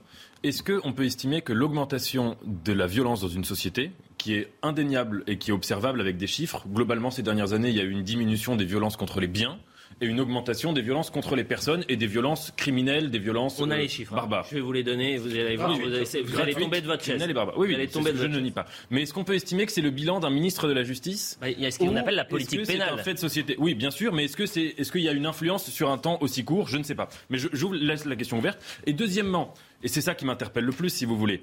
Vous avez un ministre de la Justice dans une situation où, vous l'avez rappelé, il y a énormément d'insécurité en France, avec des, situations qui sont à chaque fois des tragédies absolues, des gens qui se font tuer pour rien, qui souffrent euh, de, dire de manière extrêmement barbare, cruelle, etc. Et si le seul argument qu'il a pour traiter ce sujet, c'est de dire euh, il n'y a pas de baguette magique, euh, tout va bien, et arrêter de, de m'interpeller, etc là, euh, là c'est un vrai problème. Ça signifie qu'en fait, la seule stratégie qui est la sienne, c'est de, de, dire qu'il euh, ne faut pas que ce soit le Rassemblement national qui s'en occupe. Moi, je suis d'accord, mais je veux dire, euh, ensuite, qu'est-ce qu'il lui propose, lui, personnellement, à part d'agiter l'épouvantail? Avant qu'on continue le tour de table, je vous donne juste ces chiffres. Coups et blessures volontaires enregistrés sur personnes de 15 ans et plus, cumul annuel. En 2008, vous aviez c'est vraiment le cumul, 208 hein. 000 actes de ce genre. 2008, hein. 2017, 233 000. Donc 2017, c'est au moment où Emmanuel Macron devient président de la République. 2021, 306 700. Qu'est-ce que je voulais que je vous dise? 50%. Julien, attends, enfin, euh, Julien Audoul, pardon, Jean Messia. Je pensais encore à, la déclaration. La, la, question, c'est euh, pourquoi cette apparition euh, du coup de couteau facile dans nos rues pour un oui ou pour un non? Les bagarres ont toujours existé en France. quand la France était encore la France il y a 40 ou 50 ans, effectivement, on se bagarrait à coups de poing, à coups de pied, pour une bonne raison très souvent, et surtout pour donner une leçon, mais certainement pas pour tuer, et encore moins pour tuer pour rien.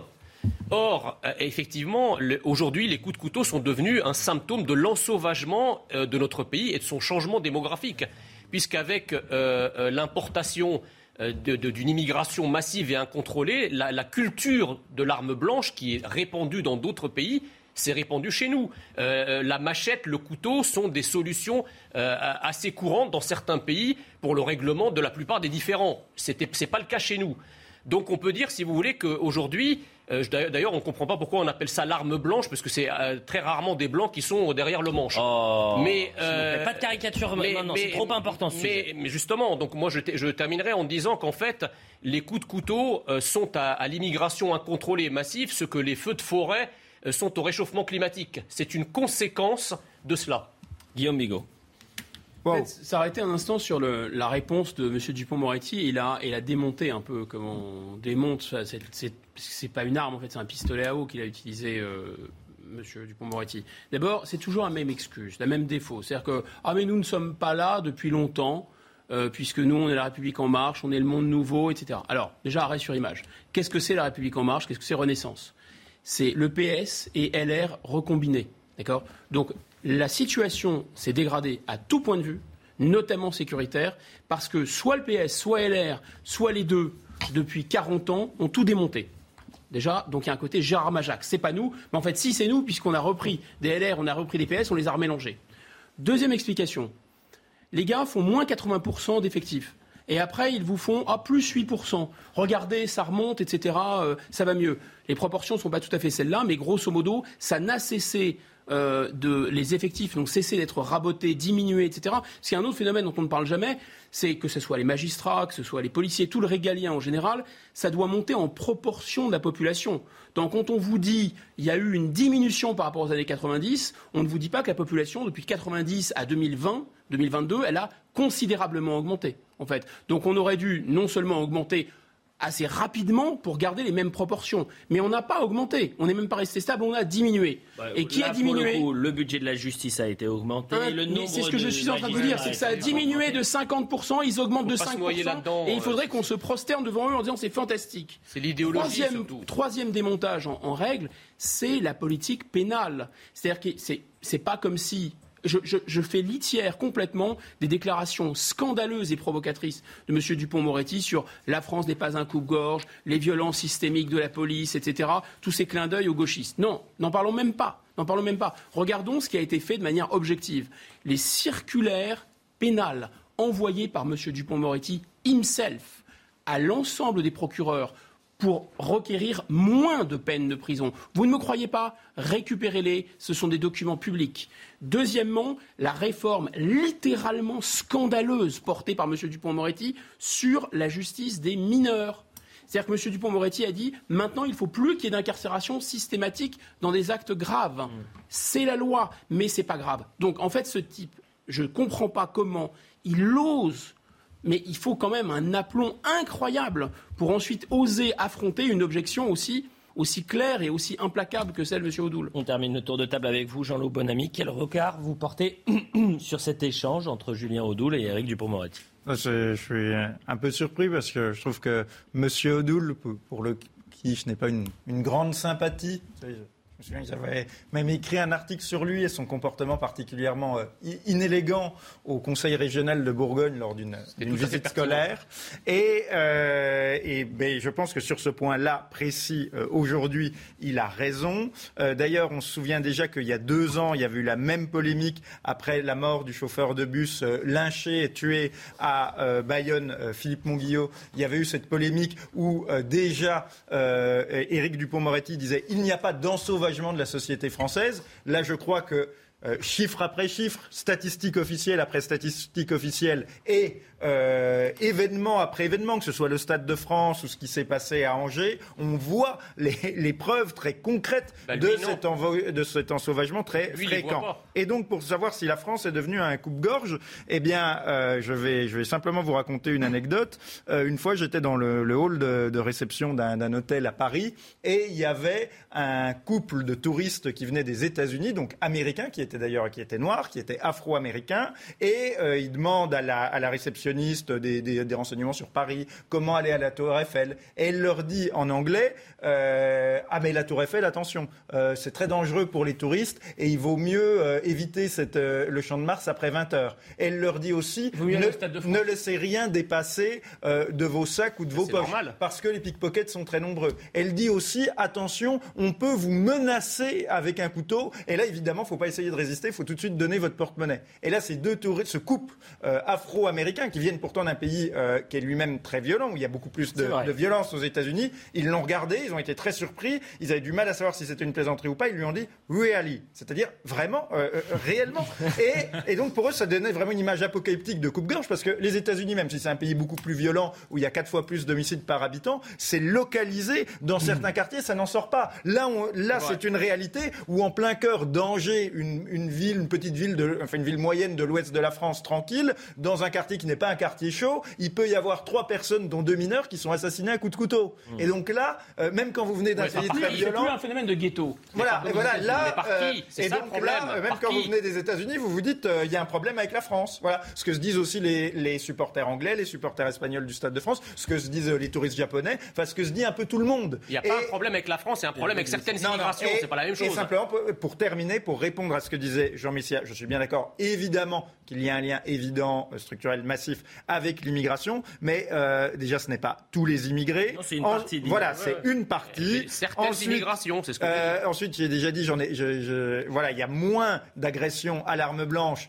au Maroc ou en Algérie qu'en France. Mais pas en Afrique. C'est donc bien qu'il y a quand même probablement euh, un problème dans la manière dont la France et donc M. Dupont-Moretti, M. Darmanin traitent le problème. Et notamment, c'est un problème de laxisme. Parce que quand vous n'avez pas une réponse pénale euh, adaptée, euh, rapide, immédiate, bah, vous avez un sentiment d'impunité qui vous encourage à prendre un couteau et à en donner un. L'Assemblée nationale, toujours, et on avance un peu, on, on a énormément de thèmes ce, ce matin. À l'Assemblée se joue cette semaine le projet de loi sur le pouvoir d'achat. Coût de l'opération, 20 milliards d'euros, euh, qui vise à, soutenir les ménages les plus précaires face à la hausse des prix de l'énergie et l'inflation. Ce qui est assez intéressant, c'est que le Rassemblement national vote certaines lois, euh, donc en accord, en quelque sorte, avec euh, le gouvernement et les républicains. Là aussi, il y a deux doctrines. À gauche, euh, on veut l'augmentation des euh, salaires et du côté de la majorité, on privilégie les primes. Échange intéressant entre Alexis Corbière, la France Insoumise, et le député Balanan, député de la majorité. Écoutez. Chez vous, il y a quelque chose qui ne se discute pas, c'est que jamais il n'y aura augmentation des salaires. Tout le reste, vous le développez. Tout ce qui est incertain, tout ce qui est exonéré de cotisation, vous allez le favoriser. Ne voyez-vous pas dans ce que vous faites depuis le début la philosophie qui vise à imposer, face à la situation de difficulté que rencontrent les Français, toujours la, la précarité? Bah, Le salaire, il va rester le même, monsieur Corbière. Le, le salarié ne va pas être précarisé. En quoi il est précarisé? Expliquez-moi simplement ça. En quoi, en gagnant plus, un salarié va être précarisé? Prime ou hausse des salaires Vraie question de fond. Nathan Devers.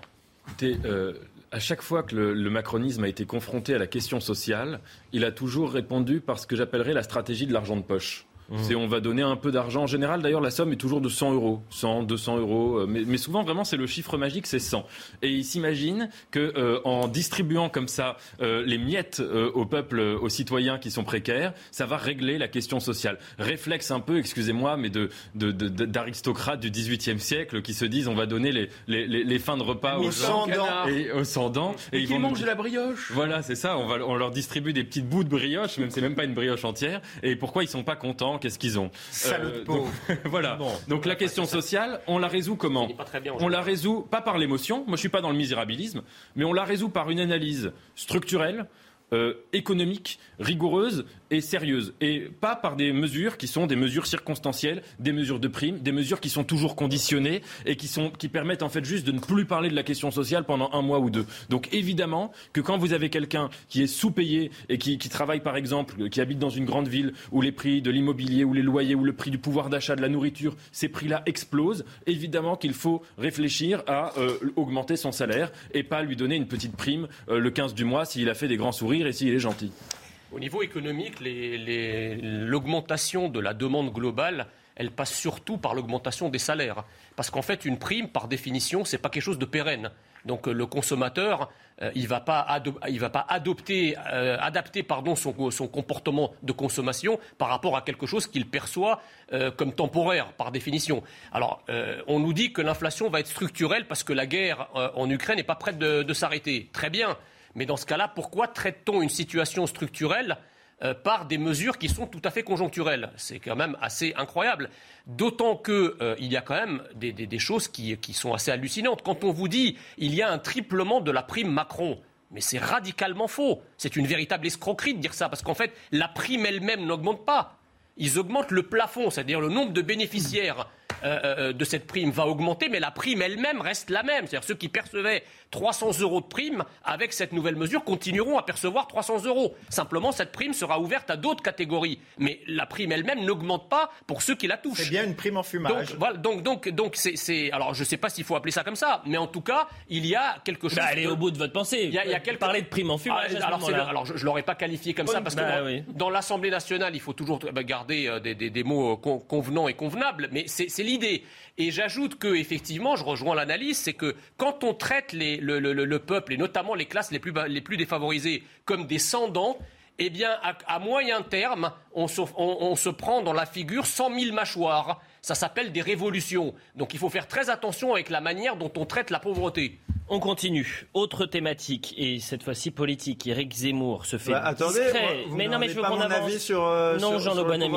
Ah, bon, bah, donner... ah, bah, parce que j'avais un avis. Euh... Je vous le donnerai quand même parce que ça m'intéresse beaucoup plus que M. Zemmour. Ah bah je ne suis pas sûr, mais allez, allez. Voilà, allez, vous avez Guillaume Bigot aussi. Non, qui non, est mais parce que je veux qu'on a... je, je sais, mais il faut avancer. Quel mépris pour le pouvoir d'achat des. Français, Elliot Deval. Éric Zemmour. Éric Zemmour se fait discret ces temps-ci, pas d'interview prévue cet été, mais il y a cette lettre, je ne sais pas si vous l'avez lue, publiée hier dans le Figaro. Ce qui est assez surprenant, c'est que effectivement, et peut-être qu'Éric Zemmour n'a plus le même écho médiatique qu'il avait euh, lors des. euh, Le même de égo médiatique Écho, écho. Et c'est écho, écho. Et Écho. c'est là où l'on voit le déclin peut-être médiatique. Si c'est- on va regarder cette lettre, il explique à ses électeurs et à ses troupes qu'il n'en a pas fini, que les derniers événements lui donnent raison et que le combat continue.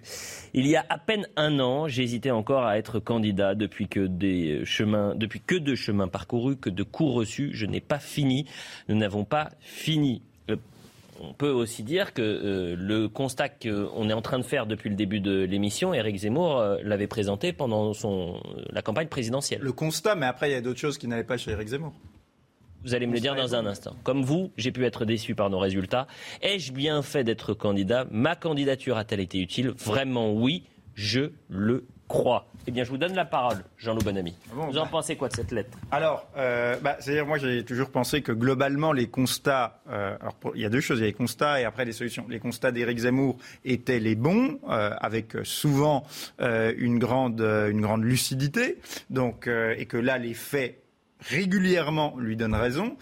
Ça. Aucun, aucun souci là-dessus. Et après, il y a les solutions. Et je ne suis pas sûr que Éric Zemmour ait apporté vraiment les bonnes solutions, notamment en termes de positionnement. L'idée d'Éric Zemmour, c'était de se mettre entre LR et le RN, il pensait qu'il y avait un espace entre les deux, et de prendre des voix aux deux, voire de faire la jonction des deux. Très bien. Il se trouve que lui, il a eu un positionnement qui était quand même radical, où il s'est retrouvé en fait à la droite du RN, où il a contribué, d'ailleurs Marine Le Pen peut lui dire merci, à encore normaliser euh, davantage le RN, avec un comportement, vraiment avec des déclarations euh, radicales et outrancières, qui, ne sont pas, qui, ne donnent pas envie de faire de lui un président de la République, qui ne le présidentialise pas, et surtout, euh, jamais il ne pourra recueillir avec un tel positionnement aussi dur les voix de plus de 50% des Français dans le second tour d'une présidentielle. C'était une ligne qui était trop dure, même si le constat est bon, même s'il faut des solutions énergiques, mais euh, c'était euh, excessif et donc il s'est grillé par ses excès. Guillaume Bigot, Éric Et il Zemmour continue d'ailleurs, incapable de se remettre en question. Un avenir politique, Éric Zemmour?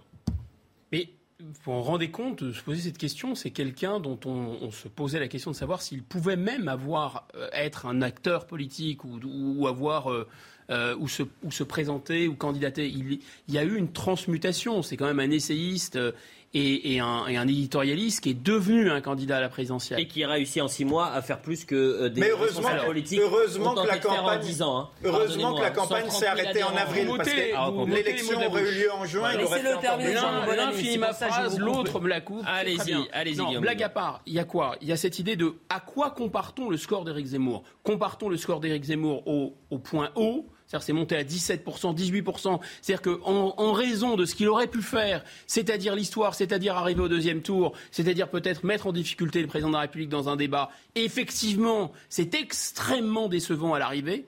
Mais si on compare, c'est le verre à moitié vide, le verre à moitié plein, le point de départ, la transmutation, personne ne savait si sur le plan tactique il allait tenir la route, finalement il a tenu la route. Personne ne savait s'il allait faire un parti, finalement il a fait un parti. Personne ne savait s'il allait pouvoir remplir des meetings, il a rempli des meetings. Personne ne savait s'il allait devenir un orateur. C'était quand même Enfin, le plomb de, la convention de la droite s'est transformé en or. Euh, je ne sais plus quel était le, grand discours. Donc, il y a pour moi un problème structurel et un problème de Villepinte. Merci. Un problème structurel et un problème conjoncturel. Le problème conjoncturel n'est pas si grave. Là, qu'est-ce qu'il doit faire et à quoi sert cette lettre?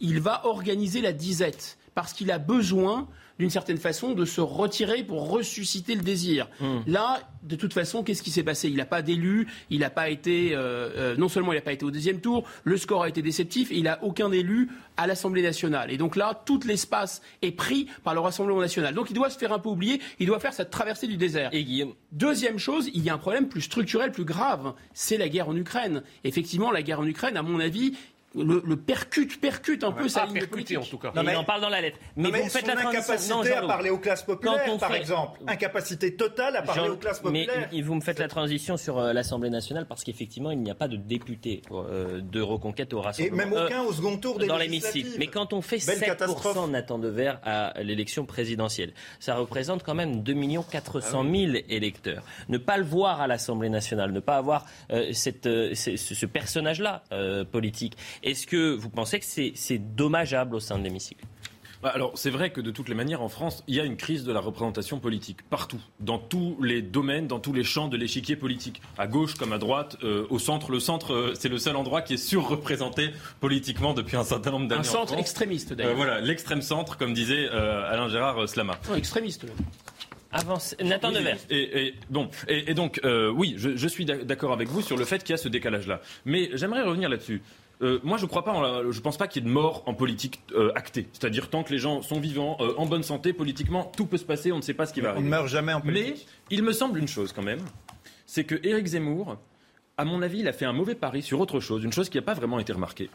C'est que dans l'histoire de l'extrême droite française, on observe, je pense, après Jean-Marie Le Pen, un moment de scission, de grandes décisions entre le fait que pendant très longtemps, l'extrême droite française a été une extrême droite, les extrêmes droites, parce qu'il y en a plusieurs, ça a été des extrêmes droites. nazisme, Non, non, je, non, mais je parle pas de nazisme. Ce sont, sont été des, mouvements politiques qui étaient extrêmement, si vous voulez, associés à une forme de culture politique très précise. Il y a eu celle de Maurras, il y a eu celle euh, de, de, de, de, de Brasillac, de Barès, etc. Et après Jean-Marie Le Pen, qui était encore l'incarnation d'une extrême droite cultivée, le grand choix, c'était pas tellement seulement banalisation, etc. C'était Marine Le Pen qui disait on déculture politiquement, c'est-à-dire elle, je pense qu'elle a jamais lu, par exemple, les références euh, de son père, les Maurras, etc. Et Éric Zemmour, qui a essayé de réhabiliter cela. Mais je pense que il ne va pas dans le sens rapidement parce qu'on doit partir en publicité. Jean Messia, rapidement. 2,5 millions de voix à l'élection présidentielle, 130 euh, 000 adhérents. Euh, c'est pas la première fois qu'un parti va pas avoir de représentants euh, à l'Assemblée nationale. Le Rassemblement national a connu ça pendant des années.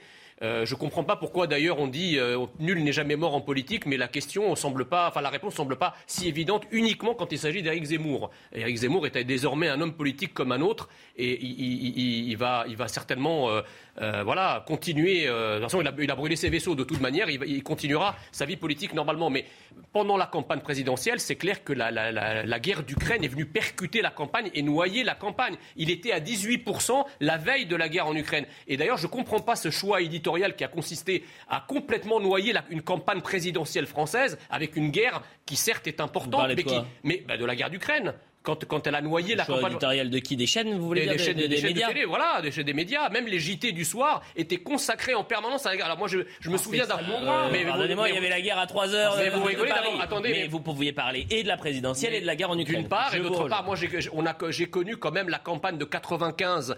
Euh, on était à l'époque la guerre de Yougoslavie. J'ai pas, j'ai pas, mais j'ai pas souvenir que la guerre de Yougoslavie complètement, est- vous est- est couper. complètement percuté la campagne présidentielle de 95. C'est- Notre territoire n'était pas envahi pour ça. Je me permets de vous couper parce qu'on est en retard et on va partir en, en publicité. Vous en avez l'habitude, parfois il y a des embouteillages sur le plateau de l'heure des pros, Euh, puisque, et j'en remercie Mathieu Charby, devait être là au début de l'émission. Je rappelle qu'il est membre du syndicat national des sapeurs-pompiers et il est en colère. Il va nous expliquer ce qu'il se passe, les conditions des pompiers, euh, les moyens qui sont euh, alloués aux pompiers. Donc il va prendre la place de l'un d'entre vous sur ce plateau. Et comme j'ai du mal à choisir, moi je fais Non, toujours les déjà jeux. donné, moi. Eh ben, vous avez donné, mais vous aviez qu'à réussir. je le dis aux téléspectateurs, puisque l'heure des pros, euh, l'été se poursuit jusqu'à 11h. Mettez une petite musique d'ambiance, parce que je vais poser une question aux, aux invités. Euh, une- un chiffre insolite, tiens, puisqu'on parlait du pouvoir d'achat. Lionel Messi, il n'a pas de problème de pouvoir d'achat. Chaque heure, Lionel Messi, joueur du Paris Saint-Germain, combien gagne chaque heure hein, Lionel Messi C'est pas gentil, j'y connais rien. Le plus loin, euh, eh bien, laisse cédera sa place. Nathan Dever. Excellent, excellent. Je sais pas. Bah, un million Un million par heure J'y connais rien en foot. J'en sais rien. Pardonnez-moi là, excusez-moi, vous avez mis quoi dans votre, dans Ouais. votre verre? Un million Alors par non, heure je vais dire euh, 100 000. Voilà. Non, Bon, allez, je ne dis rien. Par heure. Jean Messia. 200 Faites vite. 000. 200 mais écoutez, Bon. 10 000. 10 000, 15 000, ouais, 15 000. 150 000, vous êtes complètement, vous allez faire le calcul pendant la publicité, 150 000 euros par heure, vous savez ce que ça représente? On va le faire pendant la pub, tiens, parce que je suis nul en. Il gagne 8 000 euros par heure. Ah, Ah, enfin, les, les raisonner. Donc Jean Messia, c'est le doublé. Il a déjà perdu il y a deux jours. Jean Messia, vous ne serez pas là-haut. On va vous mettre au coin, à côté. J'ai- une idée. Jean Messia tout à l'heure. On aura. Mathieu Charby, on le remercie parce qu'il attend. La publicité, on est très en retard. J'avais dit un million au début. L'heure des pros se poursuit avec euh, Guillaume Bigot, Jean-Loup Bonamy, Nathan Dever, Jean Messia. Juste avant la publicité, je vous ai quand même posé une question, on a fait le calcul. J'avais demandé, euh, pour savoir qui va quitter euh, le, plateau et, laisser sa place en fin d'émission à Mathieu Charby, qui est un, membre des syndicats de- des sapeurs-pompiers, qui est en colère, qui va nous parler des moyens des pompiers. Euh, je pose toujours une petite question. Voilà, on fait un petit jeu, et la question c'était combien gagne Lionel Messi, le joueur du Paris Saint-Germain, euh, par heure avec son nouveau contrat? Jean Messia, vous m'avez dit 250 000 euros par heure. Vous avez complètement craqué. Ça fait 6 millions d'euros donc euh, par euh, jour. Ça fait 180 millions d'euros. Mais vous avez- c'est- c'est- Par an, ça fait non, un- par jour, 6 ça millions. fait 2 milliards par an. 180. Mais ça fait ça. Mais vous avez, vous êtes fou. C'est pas Jeff Bezos, savez- euh, Lionel Messi. Ah bah j'en sais, mais pour beaucoup de Français, vous savez, ces chiffres sont totalement abstraits. Donc euh, moi, je suis un Français moyen, je raisonne comme ça. Je sais que les footballeurs sont très bien payés. Quelle mais, démagogie. Mais c'est Euh, voilà. Euh, c'est- euh, non, non, non, c'est vrai. Non, mais c'est vrai. que- Ils ont parlé du métro. Pour beaucoup, pour beaucoup de, pour, beaucoup a de plus- Français, ces chiffres sont hallucinants. Oui, Mais j'entends bien. ils, Mais ils- ils gagnent tellement qu'on n'arrive pas à écrire les vous qui êtes, gagnent. prix vous qui êtes un homme, vous Jean qui êtes un homme de raison, vous qui êtes un, un homme qui fait très peu dans, dans l'excès et, et qui f- Beaucoup vous de faites très peu de raccourcis, vous êtes un homme modéré. Non, mais L'homme Bonamy modéré m'attaque depuis tout à l'heure. Sachez que la vie ne fait pas le moine. C'est pas parce que vous êtes coiffé avec, euh, en pétard euh, et, et- et- Oh, et de oh, manière que, que vous faites que, que- Oh, que- n'est pas non. n'est pas Einstein qui veut, d'accord? Donc Oh, euh, restez modeste. Voilà. Allez, Dites-nous le prix Voilà, du pass Navigo. restez modeste. un Français Dix heures. lambda. Voilà. 10h30. Oh non, pas le physique. On n'a pas 80 la- euros. 80 euros. Un peu moins. Ouais, 75. De- 10h32, on fait le point Je- sur je- je des l'information. billets, des, des tickets, moi. je Écoutez, Jean Messia, pas le physique. Il pas le. a pas moyens 10h32, pour prendre le on fait un point sur l'information avec Audrey. Les deux incendies qui brûlent en Gironde depuis plus d'une semaine ont très peu progressé pendant la nuit, selon un dernier bilan de la préfecture il y a quelques minutes. Emmanuel Macron se rendra cet après-midi sur place. Le président de la République, accompagné du ministre de l'Intérieur, veut soutenir les soldats du feu et toutes les personnes mobilisées contre les incendies. Au Sri Lanka, Ranil Wickremesinghe élu président par intérim. Selon les résultats officiels, il a remporté 134 voix. Il a dit espérer prêter serment plus tard dans la journée lors d'une cérémonie dans le bâtiment du Parlement, placé sous étroite surveillance. Et puis au mondiaux d'athlétisme, le Brésilien Alisson Dos Santos a été sacré champion du monde du 400 mètres et avec le troisième meilleur chrono de tous les temps, 46 secondes 29. Courez aussi vite ou pas, Jean Il va falloir faire vite hein, quand vous avez quitté. Ça fait la deuxième fois que vous quittez euh, l'émission, malheureusement parce que vous ratez la, fameuse question de l'heure des Ça va être de ma faute. c'est la faute, c'est la faute aux questions. Exactement. 250 000 euros par heure. Bon, parlons de la France insoumise, puisque vous avez vu, c'est un peu le, le cœur de, de cette émission euh, aujourd'hui, ce qui se passe à l'Assemblée nationale. Et depuis deux, trois semaines, l'Assemblée nationale a des faux airs, on le disait, de cours de récréation, et avec l'extrême gauche, l'hémicycle, la France insoumise est en, confrontation, c'est la stratégie euh, LFI, euh, en confrontation directe avec euh, le parti présidentiel. Mais ce bruit et la, fureur, est-ce que c'est contre-productif? Est-ce que cette ligne-là, elle est tenable sur un temps long? On va voir le sujet d'Arthur Muriot et on en parle juste après. Ils sont 75 et depuis leur élection, les députés de la France insoumise multiplient les attaques sur les réseaux sociaux. Toutes les semaines, des dizaines de tweets ciblés sont publiés sur les comptes Twitter des députés LFI, une méthode qui agace leurs opposants. Dans la forme, l'invective permanente, l'insulte, on l'a encore vu euh, ce week-end, je crois que ça abîme au fond notre démocratie. Et ça fait d'ailleurs le jeu euh, des députés euh, du Rassemblement national. Dernière cible en date, Yael Braun-Pivet, nouvelle présidente de l'Assemblée nationale, accusée de complaisance avec les élus du Rassemblement national. Ou encore la ministre Olivia Grégoire qui répondrait avec mauvaise foi aux questions des insoumis. Multiplier les pics, interpeller ses adversaires de façon véhémente, une vieille technique de l'extrême gauche adaptée à l'heure des réseaux sociaux selon ce politologue. Il y a une espèce de, de rencontre naturelle qui se fait entre une culture historique profonde qui est celle, encore une fois, euh, de l'agite-propre qu'on a bien connu euh, à gauche, à l'extrême gauche notamment, et puis un outil euh, de communication qui est parfaitement adapté à ce type de culture politique. Mais enfin, vous savez, aujourd'hui, les réseaux sociaux ne constituent pas l'ensemble de la vie politique. S'ils ont peu d'impact dans l'opinion publique, les dérapages sur Twitter des insoumis pourraient mettre à mal leur union avec les autres forces de la gauche. Bon, est-ce que cette stratégie de la NUP, euh, et, non, là c'est la France insoumise plus que de, plus que de la NUP, le bruit et la, fureur, est-ce que c'est une stratégie qui peut être payante? Jean-Loup Bonamy Alors, réponse euh, oui. Euh, en fait, il y a deux aspects. Ah, Premier aspect, c'est que cette stratégie, sur le plan strictement parlementaire, contribue à crédibiliser davantage le Rassemblement national, euh, voilà, qui apparaît justement en total contraste par rapport aux provocations de la France insoumise. Donc, de ce point de vue-là, le grand gagnant du jeu de la France insoumise, c'est le Rassemblement national, qui apparaît comme beaucoup plus crédible, beaucoup plus sérieux. Donc, ça, euh, de ce point de vue-là, la France insoumise n'est pas gagnante. Mais deuxièmement, il faut voir pourquoi est-ce que la France insoumise fait euh, cela? Se souvenir un peu des racines trotskistes de euh, Jean-Luc Mélenchon. Et en fait, ce qui se passe, c'est que euh, Jean-Luc Mélenchon estime que nous allons vers des heures très difficiles, euh, parce qu'il n'y a pas de majorité absolue à l'Assemblée nationale pour euh, le camp présidentiel, parce qu'il va y avoir une crise économique difficile, que personne ne sait vraiment où on va. Et donc, comme on va vers quelque chose de probablement difficile, il tient à maintenir le contact avec les éléments les plus radicaux et avoir un pied dans l'Assemblée et un pied dans la rue, en pensant qu'il y a peut-être une partie du match qui se jouera dans la rue. Donc son but n'est pas du tout d'apparaître comme crédible. Son but, c'est de maintenir, d'apparaître comme un opposant euh, radical, total, de jouer sur le sentiment antimacroniste et de maintenir le lien avec les éléments radicaux qui pourraient être dans les. C'est une, une, stratégie, disons, en cas, de, en cas, de, période, disons, semi-insurrectionnelle. C'est ça qu'il vise et c'est ça qu'il prépare. Pour, enfin, pour être en bonne position si jamais cela survenait à cause de la crise économique. Le problème, c'est que ça, ça se prépare au mieux dans la rue, mais certainement pas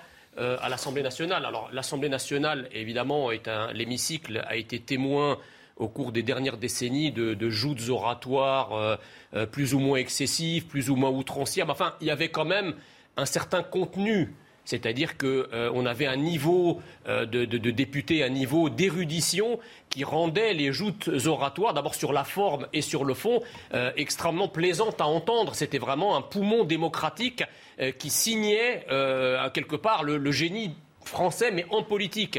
Là, excusez-moi, c'est devenu une affaire de gogol, quoi. Enfin, le, le- quand on se, Oh. non mais si, quand on fait des, quand on amène un, un- un cercueil, euh, etc. Enfin, quand on fait des happenings tous les matins et qu'on se comporte comme des ados attardés dans l'Assemblée nationale du style t'es pas mon père, euh, comme s'ils avaient 14 ans, euh, je suis désolé, ça, ça fait un peu pitié. Enfin, où sont, où sont les grandes références, les grands discours parsemés, truffés de citations, l'appel à l'histoire de France. Enfin, je sais pas, il y, a- il y a quelque chose de l'ordre du souffle qui manque totalement à LFI. C'est vraiment un- une espèce de, de, de, de prurite prépubère dans l'Assemblée nationale qui est ridicule. Voilà. Nathan Devers. D'abord, Est-ce que euh, dans cette assemblée, dans cet hémicycle pour la France insoumise, il ne manque pas l'élément clé, qui est en fait Jean-Luc Mélenchon, qui, euh, lui, euh, a des, les discours de fond et de forme d'une grande puissance. Ça, on peut lui accorder. Oui, mais là, c'est comme, dans la, c'est comme la phrase de Flaubert, il est présent partout et visible nulle part. Mm. Donc, c'est, euh, si vous voulez, il est d'autant plus présent qu'il n'est pas là à l'Assemblée euh, Mélenchon. Je pense qu'il a d'autant plus d'influence sur les se députés voit, de hein. son groupe que, que- qu'il est absent. Euh, je remarque une chose. C'est Enfin, que c'est pas la même chose quand Louis Boyard prend la parole que quand c'est Jean-Luc Mélenchon. Ah oui, bien sûr. Ah, Pardonnez-moi. point de vue de l'éloquence, Bah, j'avais pas compris votre question, pardonnez-moi. Ah oui, oui, ça, je suis d'accord avec vous. Elle était mal posée. Je, je remarque une chose, c'est que Jean-Luc Mélenchon et les Insoumis, depuis le début, à chaque fois, les gens disent que leur stratégie euh, n'est pas payante, qu'ils vont s'atomiser, qu'ils Ah sont moi, en train de tout ça. perdre, etc. Oui, je sais que c'est pas vous. Hein. Euh, je vous regardais, mais c'était. Et les gens, euh, par exemple, en 2017, il fait un très bon score à la présidentielle. Après, quand il fait euh, la marche euh, euh, contre l'islamophobie, quand il fait un certain nombre de déclarations sur la police, etc. Très nombreux étaient les politologues qui disaient mais là, Jean-Luc Mélenchon est en train de s'atomiser. Il a perdu tout lien avec les classes populaires. Euh, vous allez voir la page il a perdu beaucoup de points avec la police tue. oui, Euh, oui, bah, Pardonnez-moi, euh, Nathan Devers. Excusez-moi, mais sa ligne de 2017 à 2022, elle l'a fait monter son score. C'est-à-dire que d'un point de vue purement stratégique, si on met entre parenthèses nos convictions politiques, Oui, bien sûr, mais euh, le dynamisme qu'il y avait autour de cette campagne législative et du côté de la France insoumise, ils perdent énormément de points et énormément de sièges avec la police tue, euh, Nathan Devers. Mais Cette phrase le plombe en Ouais, quelque sorte. Et il, a moins de députés, il faut le rappeler, 71 députés, c'est moins euh, que le Rassemblement national, Oui, alors qu'il voulait être Premier Non, mais ministre. cette phrase lui a fait peut-être perdre quelques sièges, mais, mais la dynamique globale, les actes dont on disait qu'ils allaient lui coûter, lui ont au contraire rapporté des nouveaux Et électeurs. si la, si la euh, LFI, les, les Insoumis restent soudés, bien évidemment, je suis pas sûr que la NUP, la NUPES, cette euh, alliance-là, euh, euh, se maintienne, en tous les cas, euh, Oui. se maintienne pour les cinq prochaines années. Guillaume. Tactiquement, évidemment, c'est leur stratégie à eux d'apparaître comme ayant le monopole de l'opposition et de la rupture, puisque la stratégie du RN est celle de- du recentrage et de jouer la carte républicaine et de la gouvernabilité. Donc en fait, ils ne se positionnent que par rapport au RN, d'une certaine façon. Et ils vont très loin dans cette stratégie de rupture. Ce qui a été dit est vrai. C'est vrai que dans la rupture, il n'y a aucune gravitas, comme diraient les romans, il n'y a aucune gravité. Il y a quelque chose qui ressemble à une sorte de kermesse euh, euh, permanente, bouffonnesque. Bon. Ceci étant dit, moi je crois que cette stratégie de la rupture, elle cache deux choses. D'abord, elle essaye de mettre en avant le fond de sauce marxiste dont il ne reste en réalité plus rien. Parce que c'est vraiment quelque chose qui est... euh, euh, ce qui relève du folklore, si vous voulez. Ils, ne- ils sont au marxisme, à la fête de l'UMA. euh, ils ont un rapport absolument folklorique. En fait, qu'est-ce que c'est quand vous regardez leur électorat? Il faut toujours regarder le- l'électorat d'un parti pour comprendre quel est ce parti. L'électorat du parti euh, LFI est un électorat composite. Vous avez la moitié de l'électorat sont des bobos de centre-ville qui gagnent bien leur vie, qui veulent d'être dans une, d'être dans une rupture euh, avec la mondialisation, une partie de la mondialisation, mais dans les uniquement pour avoir, si vous voulez, euh, Les esclaves. euh, oui, des gens de Deliveroo qui vont leur livrer des trucs pas plutôt des chers. euh, intellectuels précaires qui vivent dans les villes. C'est pas précaires, forcément des gens très aisés. C'est pas forcément je des vais gens revenir aisés. dessus, Je vais revenir dessus, vous allez voir. Et deuxièmement, ils ont effectivement une partie du lumpen prolétariat dans les, dans les banlieues euh, qui, qui a un vote communautaire, on le sait. Donc déjà, sociologiquement, c'est pas du tout les mêmes gens. Mais le plus intéressant là-dedans, c'est qu'en fait, qu'est-ce que veut finalement la NUPES? Ils veulent rompre avec la mondialisation économique, mais ils ne veulent pas rompre avec la mondialisation, on va dire, humaine ou culturelle. C'est-à-dire qu'en fait, ils veulent le beurre euh, sans l'argent du beurre. Ils veulent finalement arrêter cette politique européiste et, et- et globaliste, mais ils veulent toujours avoir des migrants, toujours avoir des trottinettes, toujours avoir des éoliennes. En fait, c'est éoliennes plus trottinettes plus burkini. C'est ça leur truc. Tour de table pour le- conclure ce, la dossier euh, La. France Insoumise. Exactement. Bonne stratégie, le bruit et la fureur à l'Assemblée nationale, oui ou non? Oui ou non? Oui. Oui Oui. Oui Bah non. Bah non. Oui, mais pas pendant longtemps. Oui, mais pas pendant longtemps. Je me- Jean Messia, Oui, si c'est il nous reste euh, quasiment euh, 10 minutes. Et vous allez quitter le plateau, malheureusement. Mais vous allez me donner la somme que j'ai annoncée tout à l'heure pour ça. Euh, oui, c'est 250 000 euros par heure. C'est un plaisir de vous avoir. Restez, à- euh, restez près de nous quand même, euh, Jean Messia. Mettez-vous juste à côté puisque c'est Mathieu Charby qui va prendre votre place. Il est membre du syndicat national des sapeurs-pompiers. On va revenir sur les incendies en Gironde. Et c'est vrai que depuis le début, on avait encore un, un commandant de la sécurité civile hier.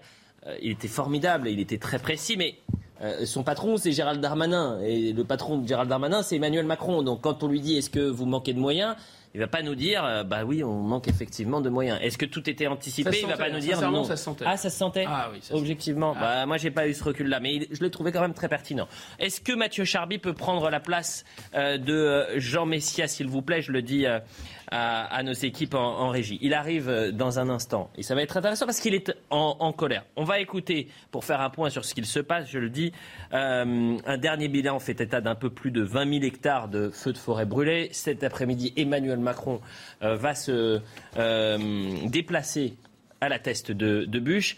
Écoutez le préfet, il est assez confiant parce que les pompiers, et bravo à eux, les pompiers arrivent non pas encore à maîtriser totalement ces deux incendies, ces deux méga feux, mais ça, ça commence à, à sentir bon. Vulcain va arrêter le feu. Allez, on écoute.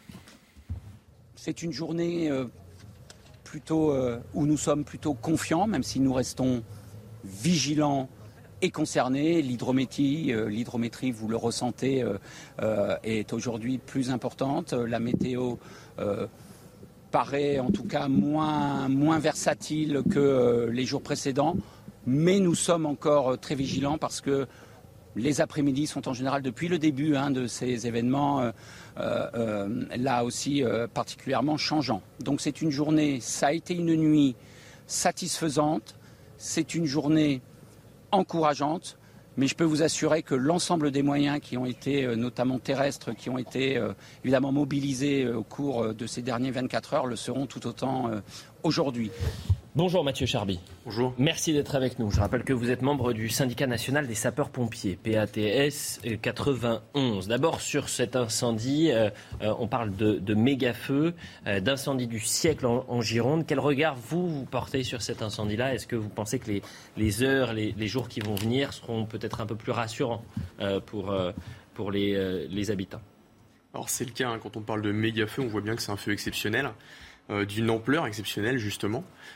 De là à s'avancer sur les jours prochains, nous, au niveau syndical, ça va être un peu plus compliqué. On va laisser justement le commandant des opérations de secours sur place euh, prendre justement cette charge de, commentateur et euh, la préfète également.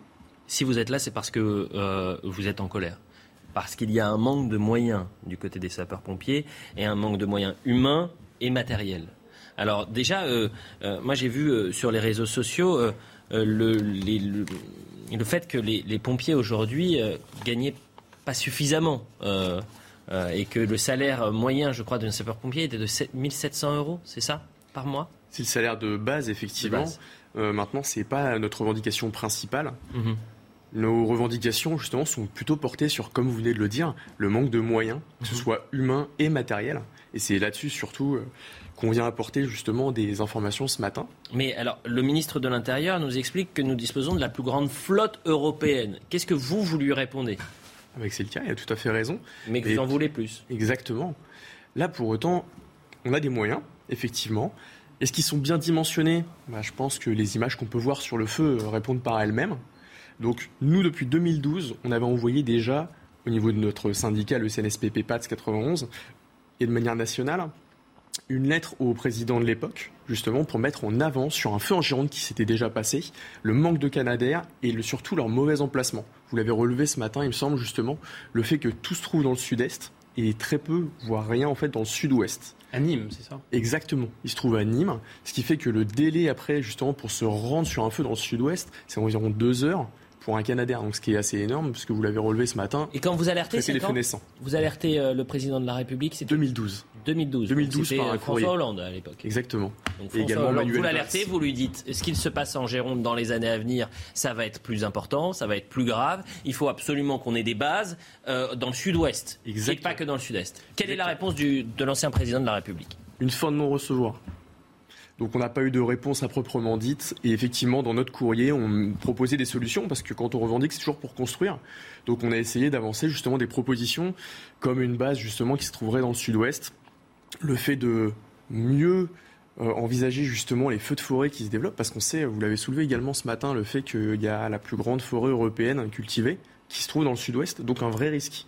Mathieu Charby, si euh, il y avait eu une base dans le sud-ouest, avec des Canadaires dans le sud-ouest, on aurait eu euh, le même résultat ou pas? Je ne m'aventurerai pas sur des SI, mais en l'occurrence, ce qui est sûr, c'est qu'un feu naissant se traite tout de suite. Et plus de Une fois qu'il est exactement, une fois qu'il est développé, c'est déjà trop tard et ça demande beaucoup plus de moyens. Est-ce que vous, vous êtes favorable à cette coopération européenne? C'est-à-dire que euh, l'idée, la doctrine aujourd'hui de, l'État français, c'est de dire il faut euh, mutualiser nos forces à l'échelle européenne. Mais moi, la question que je me pose, c'est que dans les années à venir, ces feux vont s'intensifier, vont se répéter. Aujourd'hui, c'est la France qui est touchée. Mais si le phénomène caniculaire, il touche toute l'Europe, et qu'on se retrouve avec une situation dramatique, incendie de cette intensité en Gironde, mais également en Grèce et également au Portugal et pourquoi pas en Espagne. Cette euh, force européenne, elle elle ne pourra pas agir partout. Vous voyez ce que je veux dire? Exactement. Donc euh, une force européenne, pourquoi pas, ça peut être intéressant. Pour autant, nous, ce qu'on réclame, c'est des moyens ici, en France, tout de suite. Plus de moyens au niveau des Canadaires, puisque comme on a pu le voir, justement, sur les 12 Canadaires, il n'y en a que 9 qui peuvent voler actuellement à cause des problèmes de maintenance qu'on a pu rencontrer, mais aussi plus de moyens humains. Vous l'avez mis justement dans un reportage tout à l'heure où vous interviewez euh, un de mes collègues. Mhm. Il a utilisé les termes de pas optimal en parlant des relèves. On sait très bien que autant notre commandement fait tout ce qu'il peut justement sur place, tout est mis en place pour que ça se passe au mieux. Et malgré tout, le fait de manque de moyens, de manière générale en France, au niveau sapeur-pompier, le manque d'effectifs fait que bah, il n'y a pas assez de relève. Très précisément, il y a 12 Canadaires, vous en voulez combien? Combien en faudrait-il aujourd'hui pour qu'on ait une souveraineté française euh, dans cette guerre du feu? Alors au-delà d'un nombre, c'est surtout une meilleure répartition tout de suite. Il y a déjà deux qui sont en commande, mais qui n'arriveront pas avant 2025. Oui. Parce que justement, l'entreprise qui les, conçoit euh, attend d'avoir son carnet de commandes plein pour justement pour les livrer. Jean-Loup Bonamy. Euh, oui, simplement. Donc, je, trouvais que c'était très éclairant et très instructif ce qui, vient d'être dit. Et il faut comprendre euh, sur le plan économique qu'on est dans une situation totalement absurde, puisqu'on veut absolument faire des économies, réduire les coûts, tuer les stocks, euh, couper dans les moyens matériels et humains des sapeurs-pompiers. Et donc, c'est sûr qu'à très court terme, on fait des économies. Mais donc voilà, donc on ne renouvelle pas la flotte de Canadair. Certains Canadair date de la qu'on a date de la fin des années 90. C'est pour ça aussi que la, question des maintenances est aussi euh, fondamentale. Vous écrivez à François Hollande, il ne vous répond pas. Donc on veut faire des économies. Mais le problème, c'est qu'après, quand le feu se déclenche, c'est des conséquences économiques terribles et qui finalement vont coûter bien plus cher. Donc sur le plan des finances publiques, il aurait mieux valu dépenser un peu, euh, commander euh, quelques Canadaires, donner plus de moyens matériels et, et, humains aux pompiers, faire une autre base dans le Sud-Ouest ça aurait coûté un peu plus d'argent sur le moment, mais au final, on n'aurait pas eu les mêmes méga-feux et donc ça aurait coûté beaucoup moins d'argent à l'arrivée. Voilà, c'est ça. donc l'argument économique à court terme, l'argument bêtement comptable et mesquin, n'est généralement pas le bon. Un pompier qui est sur le terrain aujourd'hui et sur le front pour euh, combattre ce feu en, Gironde, euh, il travaille pendant combien de temps? C'est-à-dire c'est du, 24 sur 24, il arrive à avoir des temps de rotation, des temps de pause? Alors il y a des temps de rotation et des temps de pause. Maintenant, euh, on n'est clairement pas en train de compter nos heures.